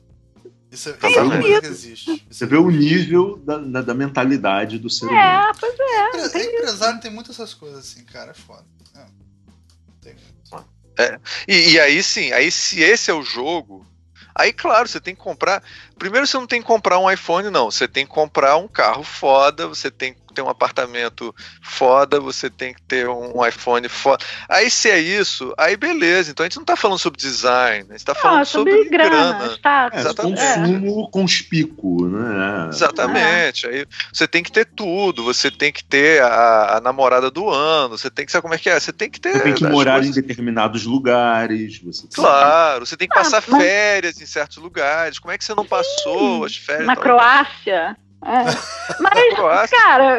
Uma ilha. Ilhas uma ilha Fiji, deserto, Ilhas Fiji. Rico é Ilhas Fiji. É. Foi pra Nova York, que coisa cafona. Né? É, não, eu fui comprar, como é que. Ele falou assim: você, você acha caro o iPhone, mas eu sempre vou pra Nova York e compro barato lá. Então, e lá assim. Custa só é mil dólares, né? Lá só custa mil dólares. Exatamente. Então, é, é, mas aí é, é, que vida que você quer viver, né? É, é para que, que esses equipamentos te servem, né? É para você ser servido por eles ou você servir a eles, né? Assim, pra, qual é o seu objetivo de vida? É ter grana pra caramba? Então, aí você vai comprar sempre pela marca, né? A única coisa que justifica a opção, por exemplo, de um iPhone, né? É porque aquilo é um distintivo. Aquilo ali diz que você é uma pessoa descolada, que está né, dentro desse marketing do, do, melhor equipamento possível do momento e tem toda aquela aura da Apple e do falecido Steve Jobs e tudo mais. É, é, é isso que você está pagando, né? Para você, na hora que, que, o telefone, se você tirar o telefone do bolso, você não passar pela vergonha de estar tá usando um, um, aparelho que não seja Apple, né? É, é essa mentalidade. E as pessoas é. adoram comprar esse tipo de discurso, adoram. Elas dão tudo que elas têm no bolso para poder é, ter esse símbolo de status, né? Eu Sim, tenho, pode ser uma eu, bolsa, pode agora, ser eu acho uma coisa é. vergonhosa. É. é. Não, agora, especialmente falando nesse aspecto do design, eu lembro dessa experiência, assim, de quando. É, não foi nem esse o último, não, que aí eu já estava acostumada, mas o iMac anterior, que a embalagem era toda branca. Nossa, que E aí você comprava tudo branco e não tinha nada escrito. Aquilo, assim, para mim foi uma experiência de design mesmo, Exatamente. que me impressionou muito, me impactou muito. Eu guardei, eu tenho a caixa até hoje, já eu velhinha, porque é, foi, foi uma experiência, de fato. Então a Apple ela, ela tem esse lado para quem é designer de investir nessa experiência, nessa experiência diferencial, né? De, é, eu, é, eu, eu, eu, eu, sou Maria, eu, eu sou Maria isso, Gesto. Não dá para levar, não dá para não deixar levar em consideração. É porque ele nunca teve essa experiência. É o status. Não, claro que te junto com você, Pateta, com essa, com essas, com essas embalagens que você está falando. Inclusive puxei o seu tapete Entendeu? Porque quando você mostrou essa embalagem, a gente falou, é, que lindo, pô, mas foda, né, tal, não sei o quê. Aí dentro dessa embalagem, claro que os produtos é, da Apple não tem coisas primitivas como manuais, né, impressos, coisas que não servem para nada, né, coisa é. de gente pobre, ter equipamentos que vêm com manual. É, mas aí eu lembro muito bem, Helena, e você concordou comigo, que dentro dessa embalagem vinha um, vinha um folhetinho também branco do lado de fora, só com a maçã e tal. E aí quando você abria esse folhetinho, assim, de uma forma até bastante frustrante, né? Ele dentro tinha uns gráficos meio tosquinhos, impressos em duas cores, era uma coisa assim pobre, né? Duas cores é, é maravilhoso, tá? O que, que, é? duas cores é maravilhoso. Você não pode não, falar que não, aí eu lembro é muito bem. Eu lembro muito bem que a gente comentou, eu comentei e você concordou comigo. Porra, esse troço tudo branco, nada escrito, a embalagem e tal. Imagina se a gente pegasse esse folhetinho branco e quando abrisse, tivesse umas imagens mega coloridas e, sabe, uau! Tudo aquilo que a Apple, né, que os computadores gráficos podem dar, né? Se você abrisse o folheto e tivesse todas aquelas imagens ah, incríveis. Ah, vou defender. Ia ser, eu vou defender. Ia ser um contraste maravilhoso. Ia Sim. ser um contraste maravilhoso. E Helena concordou comigo. E dentro, ué, tinha aqueles grafitinhos vagabundos. Sim. As... Mas deixa eu defender uma coisa. Quando você abre o computador, ele fica todo colorido. Quando você liga, ele fala hello e ele fica todo colorido. O computador faz isso, não não tá no panfleto. Sim, mas o, o, manual podia fazer isso também. Né? Podia. Né? Mas podia. o designer deu um, deu um vacilo ali. Deu um vacilo ali. Ah, Quiseram economizar o dinheiro de impressão e. É, não, é óbvio que eu não vou comprar um computador pagando uma fortuna para comprar embalagem branca, entendeu? Não vou. É, né, foi uma época que estava dando para fazer isso, mas é, é, é, é uma experiência para quem é designer. Não, é assim, é, é todo, não é só isso, não. A embalagem do iPhone é muito legal, a embalagem do headphone da, da, do iPhone é muito legal. Eles, têm, eles, são, eles fazem embalagens muito legais. Assim. Não pra... Sim, não, a embalagem do, do, do, do iPad aqui é muito bonita também. Né? Agora, isso tem um, essa, essa coisa de você abrir a embalagem, né? E você não ter nenhuma informação a respeito daquele produto, né? Você não tem manuais, você não tem nada. Não tem nada. Né? É, isso é uma atitude arrogante também. Por quê? Pela parte do princípio que você anteriormente já possuía um produto similar àquele da Apple e que você já está entendendo o espírito, né? Se você é um neófito, se você é uma pessoa que nunca comprou um produto como aquele, você fica olhando para aquilo e eu faço o que com isso? Sim. É, é um pensamento né? típico. É, é bem modernista isso. isso. é uma coisa bem modernista, né? Tipo assim, é, é hum. zerar, né? Tipo, é tudo zerado, né? Você começa, vamos botar tudo no chão, e se você, mesmo que você não saiba, você vai ter que entrar e aprender, porque é desse jeito que funciona, né? E é, você vai ter que se virar. Ou, é. ou Mas, você pertence ao clube ou não. Você decide. Você pertence a esse um clube. manual você... é estratégico. Eles não querem que tenha mesmo, né? Eles não, eles não colocam mesmo. É uma coisa Sim. estratégica. É marketing, é marketing. É, é, tipo assim, você você Tudo, é. abre é. e vai funcionar, né? Isso. É isso que eles querem dizer. É, o é. que a gente sabe que não é exatamente assim. É, né? muitas vezes não é. Além de questões de até acessibilidade mesmo, né? De, de... Não, claro. Não, é, é, é uma coisa arrogante, né? Quer dizer, ou, ou você já detém aquele conhecimento, ou, sabe, meu amigo, se vira, você não pertence a esse universo, né? É, é mas coisa... eles são arrogantes mesmo. É, eles não, não disfarçam essa arrogância. Sim, sem dúvida. É tipo, ó, funciona. Qualquer pessoa que abre isso aqui, isso aqui vai funcionar. Se não funcionou com você, o problema é seu. É nesse sentido que é modernista. É, exato, é, exato. Se não tinha, mas, com mas, você, o problema é seu, não é nosso. Porque isso aqui funciona. É só, né? é. é só colocar assim há um, tinha uma, uma, propaganda maravilhosa que a gente pode até colocar, Almir. Lembra que tinha, que era o Eu sou o Mac, oi, eu sou o Mac, oi, eu sou o PC. Ah, Lembra desse uma anúncio? caixa, cada um numa caixa, né? É, é. uma caixa. Dois e aí realmente caixa, duas caixas. Uma caixa. Aí você viu um Mac, o cara tinha um plug, você conectava, o computador tá funcionando. E aí depois você tinha do lado o PC, que aí ele não podia sair da caixa. Eu falei assim, bem, eu já vou viver minha vida. Calma, que eu tenho que ainda instalar o sistema operacional, eu tenho que fazer isso. Falei, que Cara, é verdade, hoje... né? É uma brincadeira, uma é. piada exagerada, mas é verdade. Era ver... Naquela, naquela é. época era verdade, hoje em dia não é mais não. Hoje em dia não é mais nesse nível que não, era. hoje em dia você compra um PC tipo um Dell que é igual que é igual da é. Apple. Você liga na tomada e ele funciona. Mais ou menos, porque realmente é. Não, é, não, é, igual a Apple, não é tão não é. Total, mas, mas, não, mas não é mais essa diferença. Não é essa coisa de ligar um monte. Mas, o Ricardo. Tanto que a Fala, grande vantagem do PC é você aprender a montar ele e ligar um monte de fio. Essa é a grande vantagem. Isso não é uma desvantagem. Isso é uma vantagem. Para quem quer aprender a mexer é. com o computador, isso é uma vantagem. É não, é isso te dá uma série de recursos Sim, que o é. usuário de mais baixo nível, como aquele meu amigo lá de Londres, ele não precisa disso. Sim. Porque os recursos que o, que o Mac dele oferece, ele quase não sabe usar aquilo, né? Ele, ele, não tem essa necessidade de, então é como se ele comprasse um liquidificador, né? Liga na tomada, aperta o botão, tá funcionando, né? É, os PCs eles exigem uma, um desejo de aprofundamento maior naquela máquina, né? E de controle também. Eu, eu dei um problema na minha máquina que eu abro ela, tiro placa, monto de novo, limpo, e tá todo sujo, limpo, monto outra vez. Eu não posso fazer isso com o Mac, né? Porque não dá pra fazer. Não dá pra fazer, simplesmente. E aí, vamos dar o veredito então aqui. A gente tá, conseguiu fazer o programa só em duas horas e meia. Pra gente não bater o recorde de três horas.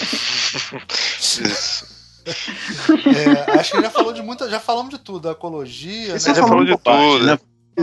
É, claro, esse é um, é um programa de. É um podcast. É um podcast. E, e aí, a, oh, vamos perguntar aqui para vocês se a Apple considerações... morreu. É, considera... Não, perguntar assim. Bom, um... A gente pode fazer isso como consideração final, eu é, acho. Não? Diz, diga que se, se a Apple morreu para você, ou se nunca teve viva, né? Ou se ela continua viva no seu coração e, e as, pode fazer as considerações finais e, e acabou. Assim. E junto, e, e jabás também, se tiver algum jabá, é legal. É. Okay. Começa por quem? Começa pelas damas primeiro. Helena. Helena, Helena. Olha, eu de fato estou em vias de abandonar a Apple, mas se eu for capaz ainda, rapando tacho, eu não abandonarei. eu sou fetichista, então a única marca que eu realmente tenho é, vontade, assim, não é só vontade da marca, eu acho que é, é, a gente fica meio escravizado mesmo, né? Essa questão das fontes, dos backups, então, é uma coisa que vai me dar um trabalho que eu não quero ter. É, e se eu conseguir... Essa fonte que você está falando é fonte tipográfica, mas é porque é formato ATM? ATM ou TrueType? Tem, eu tenho um milhão de fontes ATM e TrueType. É, eu ATM tenho memória acho afetiva. que não tem jeito mais não, mas TrueType você vai rodar no PC. Não tem problema. É, mas tem muita fonte PostScript. É, a ATM é que não vai rodar mais. É. Eu, eu, é. eu acho, talvez tenha como. Coisas afetivas, assim, né? Que eu provavelmente nem sei se eu vou usar, mas sei lá, o catálogo inteiro da MG. Provavelmente né? não vai usar, provavelmente não vai usar. É, provavelmente, provavelmente não vou usar, mas. É, é, com certeza não vai usar, vamos dizer assim, né? É, eu diria que quase com certeza não vai usar. Não, deixa ela falar. É, mas são, são, são processos, assim. Às vezes eu estou fazendo um trabalho novo, eu fico três dias pesquisando fonte, entendeu? Vendo meu acervo inteiro inteiro, é uma coisa que me dá prazer fazer isso. É, é, Helena, posso fazer uma pergunta rápida para você sobre isso? Você acha que esse programa te ajudou a, a desapegar um pouco? Uh, não. Não. Não, eu sempre achei, é, sempre achei escroto tudo isso, sempre achei elitista, sempre achei tudo isso, mas quando eu comprei meu primeiro Mac, eu resolvi pagar o pato de ter e não me arrependi, né? Fui trocando até hoje. É, não sou é, catequizada assim de idolatrar nem de correr atrás do último equipamento. Uso até não poder mais, entendeu? Só paro realmente quando não tem jeito. É, mas assim, se eu conseguir, talvez eu não consiga, aí vou mudar. Mas se eu conseguir, eu ainda continuo, sim. Desculpem. Mal. e você, e você, Ricardo? Cara, eu é, primeiro deixar claro, eu adoro os produtos da Apple, né? É, parece porque eu, eu, sou um cara muito puto com essas coisas. Eu já tinha raiva há muitos anos desse negócio. Acho muito escroto. É, e então eu, eu, mas eu gosto dos produtos, eu acho eles mais bonitos. Eu sou designer, eu gosto dessas frescuras todas. É, umas não são frescuras, outras são. É, então é uma coisa legal. Mas eu, eu acho que deu um limite. O mundo está em crise e a gente está pensando qual vai ser o Apple que a gente vai comprar. Isso tem uma coisa que está errada, eu acho. Assim, a gente acho que tem que começar a rever. E eu acho que já não. Esse discurso da Apple como ah, um, um produto você compra e vai durar cinco. Esses discursos são muito antigos. Houve um tempo onde isso funcionava e tal. Hoje em dia não faz tanta diferença assim você ter o, o resto. Eu não vou dizer que eu nunca vou ter nenhum produto da Apple, não, mas eu vou gradualmente passar para várias coisas. Vou, provavelmente o próximo computador vai ser um, um PC turbinado. É, e, e, já, já tem um Samsung ótimo. Tô, tô, aqui conversando com vocês e brincando com ele, super feliz da vida. Não tenho saudade do meu iPhone, não. Então é, é, é, isso. Mas não vou dizer que eu não vou ter Apple, não, não sou contra a Apple. Agora, ficar, eu não quero ficar escravizado Apple. Eu nunca fui é, e, não, e não quero ficar também, não. É isso. E você, Gerson? Você que é o, o. Bom, eu sou um consumidor meio esquisito de produtos da Apple, né? Porque, na verdade, eu nunca tive um, um computador desktop, nem um notebook, nem nada da, da Apple, né? É, nunca, nem um iPod, nada disso, nunca tive nenhum produto da Apple, muito porque é, eu tenho muita resistência a esses discursos de marketing, sabe? Assim, eu, eu, eu de, mim falou discurso de marketing eu estou me sentindo enganado, entendeu? De, por princípio, eu já considero que estão me enganando. Então eu, eu, sou meio paranoico, assim, não, não, não me atraio por esses discursos. É, nem por esses discursos do design de, de mais sofisticado e tal. Não sei. Não, não sei. Não, tá O que aconteceu? O que aconteceu? Ai, meu Deus do céu. Deve estar sentado na cadeira do Charles Imes falando isso. Né? É, é, é. Então, peraí, calma. Cercado pelo Museu não, de Design Gerson Lessa. O que foi? Quem foi? Cercado pelo Museu de Design Gerson Lessa, ele não é apegado. Não, não. Mas, ah, Gerson, Você pô. conhece o discurso muito bem. Ah, tá é bom. Que, que você segue também, tá? Que é o nosso discurso que a gente só compra coisas realmente bacanas para não usar. Você Sim. sabe disso. para não usar, para guardar. Isso muito bem. Entendeu? Então, sim, estou cercado por grandes nomes do design aqui minha volta toda, mas são objetos que não estão para. São, não são objetos de uso, são objetos que fazem parte de uma coleção de objetos. É outra história. Né? Meus objetos de uso são os mais vagabundos que eu compro ali na Casas Bahia, tá ligado? Assim, nesse nível. Tá? Então, é eu nunca tive esse tipo de, de, de fetiche por esse design da Apple, tá? É, se tenho agora, estou aqui do lado de dois computadores da Apple em cima da minha mesa, mas são objetos dessa coleção, né? É um iMac e um, é, iMac, um Macintosh Plus, Macintosh. né? Tá aqui é, que não são objetos para uso. Né? O meu objeto para uso, meu computador para uso, é o meu PC, que, através do qual estou falando com vocês, inclusive aqui. É, eu fico, uma coisa que me, que me dá um pouco de nervoso, sempre me deu com relação à Apple, é essa, é essa síndrome de Estocolmo né, do, do, do, dos usuários Mac, né, que eles ficam né, é, é, é, prisioneiros desse universo né, Apple e não travam, não travam contatos com outras realidades, com outras tecnologias, sequer para ter um parâmetro de comparação né, é, verdadeiro, né, que não seja apenas o discurso do marketing né, que é vendido para eles. E assim, é, meu, meu único, como eu falei, minha única experiência com o produto da Apple foi o maldito do iPad que eu comprei para minha mãe e que para mim foi um dinheiro jogado fora né? Porque essa máquina está parada lá e foi substituída por um Samsung que custou 700 reais, sei lá, menos talvez, né? E que satisfaz muito mais o usuário que a minha mãe, na verdade, que era o, o usuário alvo né, desse, desse, desse equipamento.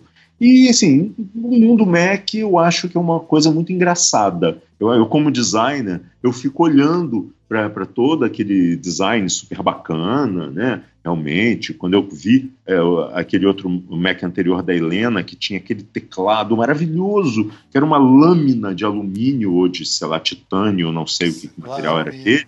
É. Era uma coisa assim, por minimal, total. Achei lindo, tal. Mas ok, Afora isso, era um computador igual um meu que funcionava com os mesmos programas. Tá fazia mais mesmas... ainda agora, viu? No Mac novo é mais fino ainda. E não tem pilha. Ele é tem bateria agora. É uma bateria interna que carrega pelo USB. É mais fino ainda o novo. É bizarro. O que? Tem o lá no lado. É.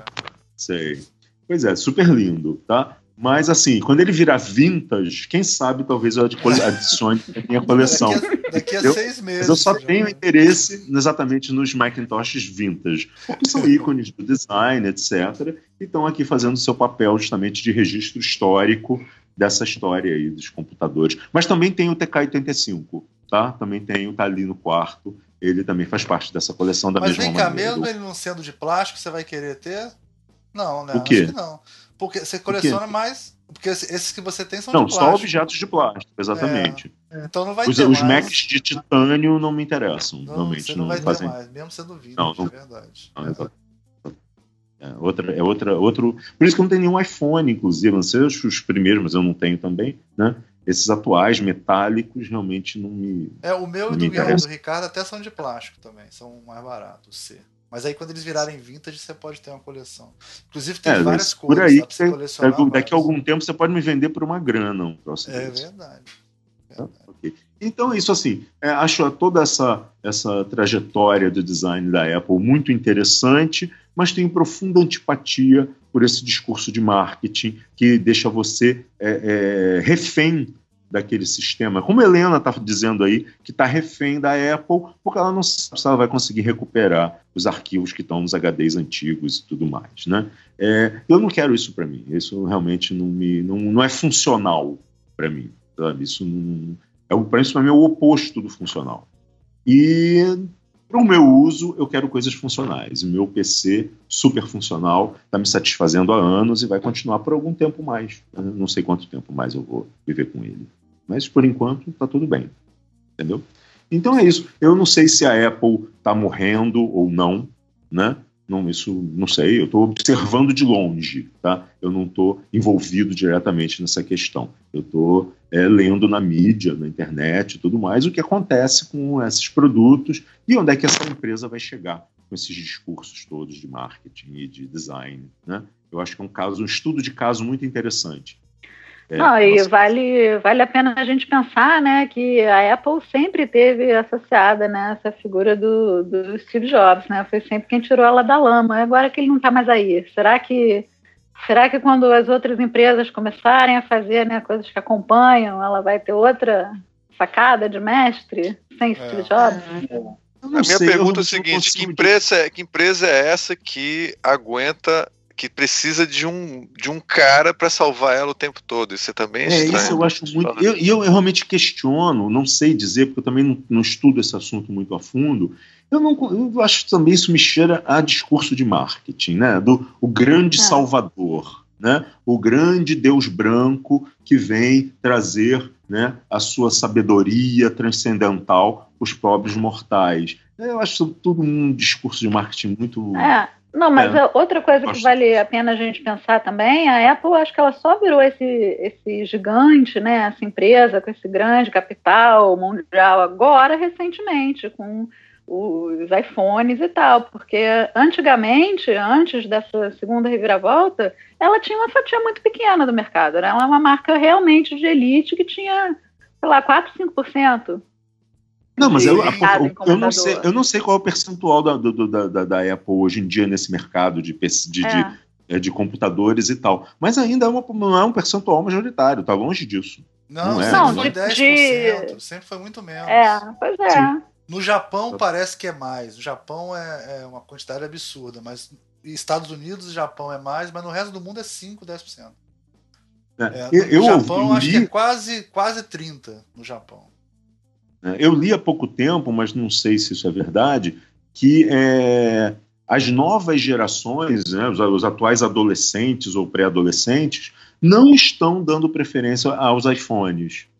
Sim, por causa Já está havendo um movimento né, espontâneo. É, não sei, não sei dizer. Normalmente não, não tenho conhecimento a respeito disso. Só li isso assim meio por alto de que é, o, as novas gerações não estão dando essa preferência pelos, pelos iPhones e coisas assim, entendeu? Isso é uma coisa dos millennials, tal, mas não das gerações, das versões mais recentes dos millennials, que estão preferindo outros produtos.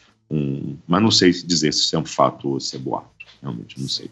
Mas então é isso. Então, continuo feliz sem usar os, os, Mac, os Macs e os, enfim, os iPhones e coisas da vida, e digo para aquele meu amigo lá em Londres: sim, ainda estou usando P6 e continuarei usando P6. Feliz da vida. É isso. Almir, você. Falta eu? Cara, eu falei no começo, eu sempre usei os dois. Só, só um momento, viu? Eu, eu, não esquece que eu tenho que dar minha segunda consideração final. Ah, tá, tá não, não, eu vou deixar. Eu tô falando pra você poder fazer a sua. Tá é... bom, obrigado. eu que eu estava falando? Ah, sim, desde o começo eu sempre fui obrigado profissionalmente a usar os dois, né? Por causa dessa coisa de gráfica e tal, sempre, sempre usei os dois. Nos últimos é, de 2010 para cá que eu estou vivendo na ecologia da Apple. E devo dizer, como Helena também, que eu fico super feliz de viver na ecologia da Apple. Assim, é uma coisa que me deixa muito satisfeita. Mas me causa estranheza, por exemplo, o meu filho não saber montar um computador, que nem eu sabia montar, entendeu? Porque ele já também já foi criado meio nessa ecologia de comprar máquinas prontas, né? E você já usa o que está lá.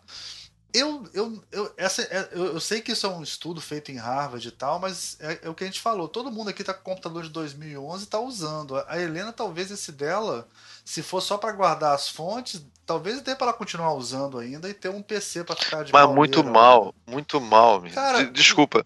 Tá, tá, tá, ele, Ricardo, mas o meu tá, eu botei, eu botei 16 GB no meu e tá ótimo, cara. É um i7, tá ótimo. Não, eu sei, mas eu refiro ao iPhone, ele, a pesquisa não, não, o é iPhone é tudo bem, eu tô falando de computador. O iPhone tudo bem. Mas a pesquisa acho que é só sobre o iPhone. Só ah, tá, tudo bem. Então, em relação aos computadores, eu acho que o Apple continua sendo uma máquina que dura 5 anos, 6 anos, sim, bem, eu acho. É minha opinião. O iPhone, eu nunca tive o iPhone top de linha, eu sempre tive os iPhones velhos, né? Então eu nunca tive muito essa noção de do que é um, um, Eu nunca comprei celular novo, sempre comprei usado. Agora. E eu acho que tem uma, uma questão que é do marketing pessoal, que talvez para um designer ou outro, aquilo que a gente falou, né, seja importante o cara chegar lá com um MacBook Air na frente do cliente. Assim, espera-se, né? Um empresário, eu já vi vários empresários falarem isso para mim, que ele espera que um, que um cara criativo seja criativo, use Mac, use determinado tipo de roupa e e seja daquele jeito, né? E sei lá, tenha um, um sei lá, tem um piercing, sei lá, tem uma, uma, um estilo né, de pessoa criativa e talvez isso para quem trabalha com publicidade seja e... importante, né? Seja não um... é só criativo não, não é só criativo não, acho que isso é emblema do cara que é bem sucedido, ele ganha dinheiro é. e ele movimenta e dinheiro, comprar, é a mesma história né? do Rolex, é, é a mesma história é, do. Você pode é, ele é tão então bem sucedido, ele, as pessoas compram tanto o trabalho dele que ele pode comprar isso. Isso. É. é e, como e a moda do relógio. Eu acho chato essa coisa que a Helena falou, né? De realmente, quer dizer, o salário médio de um designer ou de um professor hoje em dia não deixa mais a gente ter um, um ter essas vontades, né, de ter o, um computador mais caro, né, ou de comprar uma televisão mais cara, ou de é, isso é chato, né? Agora, eu, a Apple tem um lance que eu não posso servir muito de parâmetro, que é o seguinte: eu sou o cara que só compra a camiseta da Ering e só usa a bota Timberland, sabe como é que é? Calça jeans da Leves, eu sou meio de, de marca, assim, eu não, eu não quero pensar muito no que eu vou comprar. Minhas mochilas todas são da Targus, sabe? Então, porque eu sempre compro aquela e deu certo. Então, é, eu tenho uma certa tendência a ser fiel a marcas. Assim. Você é praticamente um hipster. É, mas é, é um hipster bronco, né? Um hipster de gráfico, esquisito essa porra, né? Sei lá. Mas é isso, eu acho que cada um segue o seu caminho aí, vai, vai eu acho que a Apple, a minha teoria é o seguinte, a Apple está se firmando como um produto de luxo. Acho que isso que a gente falou aqui é verdade, é uma coisa assim. Esse iPhone de mil dólares, isso é um produto de luxo para você tirar é, do bolso como quem tira um Rolex. Eu acho isso. Se, se, o cara tiver esse, eu fico imaginando o seguinte: o cara não tem um Rolex, mas tem, ele tem um Apple Watch e tem um iPhone 10 o, talvez esse empresário aí, Helena, achasse que você que, que é uma pessoa que tem esse iPhone e esse último Apple Watch também é um cara bem sucedido, entendeu? Mesmo sem ter um Rolex. É. Então acho que acho que é uma coisa meio de. Eu, eu não entendo, essa estratégia para mim é péssima. Eu preferia quando a Apple tinha tipo quatro produtos, sabe? É um para o profissional, um para o público, um portátil é. e o outro, do que essa coisa de, de querer criar um produto de hiperluxo, sabe? Eu acho isso bizarro. É, eu acho. Esse caminho, viu, Almir, é que eu acho que vai talvez obrigar os designers a se afastarem da Apple. E ele deixar de ser uma produto. Talvez a Apple não esteja mais interessada no design. Você tá entendendo o que eu tô falando? Talvez não seja. Claro, exatamente. Ela tá interessada é exatamente. Não é mais o criativo, é o rico. Não é mais né? o criativo, é. é. o rico, exatamente, eu acho. E aí eu acho que a gente tem que pensar sobre isso, viu, Helena? Eu acho que a gente tem que começar a é. pensar é, sobre isso. Helena, porque acho que Helena, é mais pra gente. Helena é rica, não, mas não tem esse problema. Ela tá chorando pitanga aí. Se não quiser. Não, eu não, não tenho mais bala na agulha pra. pra é, pra eu acho que não é mais pra gente, não é mais pra gente, Helena, não é mais pra gente. Mais pra gente. É. Fale por você. Nós fomos excluídos, fomos excluídos faço... da Apple. Eu vou continuar é, mas, daqui a pouco. Ricardo, enquanto tiver parcelamento, eu compro. Você viu essa do Gerson? Vai não, o, Gerson. O Gerson disse que vai chorar com essa conversa. Porque... Com, com peninha de vocês. da nossa pobreza, né? Da pobreza é. deles. Não, gente é, miserável. Gente miserável. Mas, é, a gente foi um excluído. É. Mas, Helena, tem um lado meio meio esquisito da gente, cara. A gente tá com isso. A gente tem que ver, a gente tem que olhar para isso. É bem esquisito. Ah, ó, oh, Ricardo, o papo é o seguinte: enquanto tiver parcelamento, eu compro, entendeu? Eu parcelo e compro. Foda-se. Eu não tô preocupado com isso. Depois eu penso. Vezes no cartão. É, põe Casa Bahia 20 vezes, não tem problema, a gente dá um jeito, cara. Porra. Ah, um monte de coisa que eu queria falar. Um, que eu ia falar sobre esse argumento meu de luxo. Um sinal que a Apple virou produto de luxo é que a única loja da Apple na América Latina fica num shopping chamado Village Mall aqui no Rio de Janeiro, que é um shopping de altíssimo luxo, é um shopping onde, sei lá, você for no cinema com a sua mulher, no cinema VIP, você gasta e come uma pipoca e um hambúrguer, você gasta 200 reais. É o shopping classe A. Né? Então isso já é um sintoma dessa desviada da Apple para o mercado de luxo. Que o único shopping hiper luxo que tem é esse aqui no Rio, é esse VIP, esse é, Village Mall, né? Que em São Paulo seria como se fosse o das, das Lu, né? Uma coisa assim, né? De gente rica. E que. Mas não foi desviada, Almir. Quer dizer, ela, ela tá se, se aninhando mais nesse setor, mas sempre foi muito caro ter um, é. um produto Apple. Nunca foi barato. É.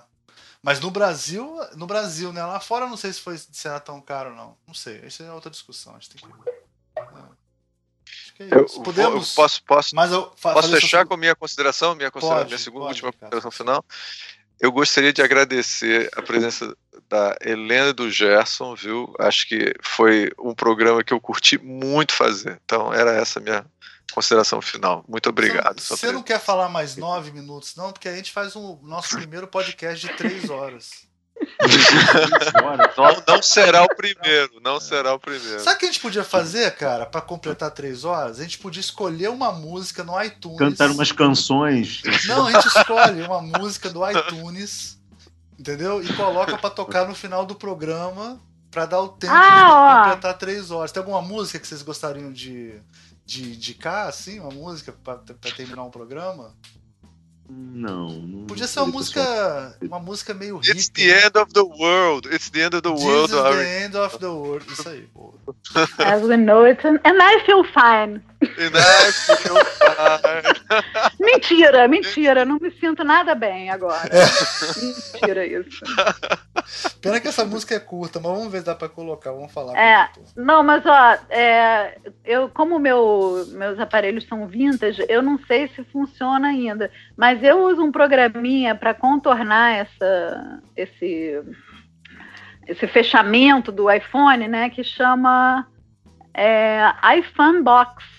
E aí você consegue abrir o, o, Vira um o é. iPhone é, um e, e, copiar as coisas, tirar sim, a coisa que tem lá dentro. Você consegue ver ele todo e copiar é. os arquivos arrastando e colando. Olha que maravilha. Existe pro iPad é também, porque, é porque, o, é porque o Gerson mexeu. Mas existe pro iPad também, Gerson, isso. Existe pro iPad também. É. Puxa, que bom. Não, fico esse eu acho um saco. Fico super tranquilo agora. É. Gerson, deixa eu avisar. Gerson, acho um saco usar esse programa, cara. Acho tudo relacionado a essa coisa um Agora, saco. deixa, deixa eu falar uma coisa aqui, já que é pra precisar usar esse programa. Eu não vou é precisar usar esse programa. Já que é para entregar, eu vou entregar o Ricardo também. O, o senhor Ricardo, quando ele comprou um iPad, ele falou que foi a melhor coisa na vida dele para dar aula que ele já teve, foi o iPad. Foi mesmo, foi mesmo. E ele é. ficou durante três anos dando aula com o iPad e carregava Isso. as aulas e baixava no. e ficava na nuvem também, senhor Ricardo. E você baixava suas aulas. Vem do nuvem. Google, do Google. Isso, na nuvem, nuvem do, do Google, mas você usou o iPad pra caralho, a ponto de quebrar a porra do iPad, tanto você usou. Todas as aulas durante três anos. Então você Não também. Eu quebrei mas tudo bem. Cuspe, não eu quebrei, não cuspa, bem. não cuspa no prato que você comeu. Não, posso falar uma coisa? O iPad, quando surgiu, eu descobri muitas utilidades para ele. Então, eu li, é. li, leio história em quadrinho nele é, e, e, estudo nele. Eu tenho, leio livros nele. Sim, Até hoje eu consigo usar. Não é esse lixo todo iPad. também, não. É, é não, não. Tanto que eu não falei mal do iPad, você viu? Agora. Não, você não falou nada. Você, você foi omisso. Você foi omisso. Você... Eu, eu, Agora que você tá falando. Agora, só uma coisa. Eu acho que o iPad, para mim, ele deu certo. Mas ele não deu certo tanto como produto, não. Eles vão ter que. Ele ainda é uma tecnologia meio complicada para as pessoas. Eu, ele, é pra ele, mim deu super certo também, mas eu nunca usei profissionalmente. Desculpa, Jess, fala de novo, desculpa. É, não, eu falei que eu achei que a minha experiência foi a pior possível. Eu achei como uma máquina completamente tosca. Achei assim, realmente. eu, prefiro, eu preferiria, é, não sei, realidade virtual, uma coisa assim, acho que vai ser melhor do que o, não, mas realmente o iPad ele funciona muito diferente do resto, cara. É porque quando você usa o iPhone, o iPad, o Mac, aí é, um, é a mesma ecologia, mas o, o, funcionamento do iPad é muito complicado, é muito mais complicado. Eu odeio essa coisa quando liga, o, tem uma ligação em um, a ligação é no porra do telefone, do negócio, do, e eu toca nunca em tudo, toca em tudo, toca no é celular. Um saco. Eu, eu odeio. É um saco. É. Eu, eu torço para que, da mesma forma né, que empresas pequenas é, foram se juntando e a tecnologia foi mudando e fizeram a IBM parar de fazer computador, eu torço para que isso aconteça com a Apple também um dia. Acho que merece uma vingança. É. Também com... Então é isso, né, pessoal? Vamos, vamos pro abraço. Tchau. Tchau, pessoal. Valeu. Até a próxima. Tchau. Espero que a gente não tenha falado muita besteira, tá bom? Eu só falo besteira. Eu só falo besteira. Birds and snakes and airplane. Lenny Bruce is not afraid.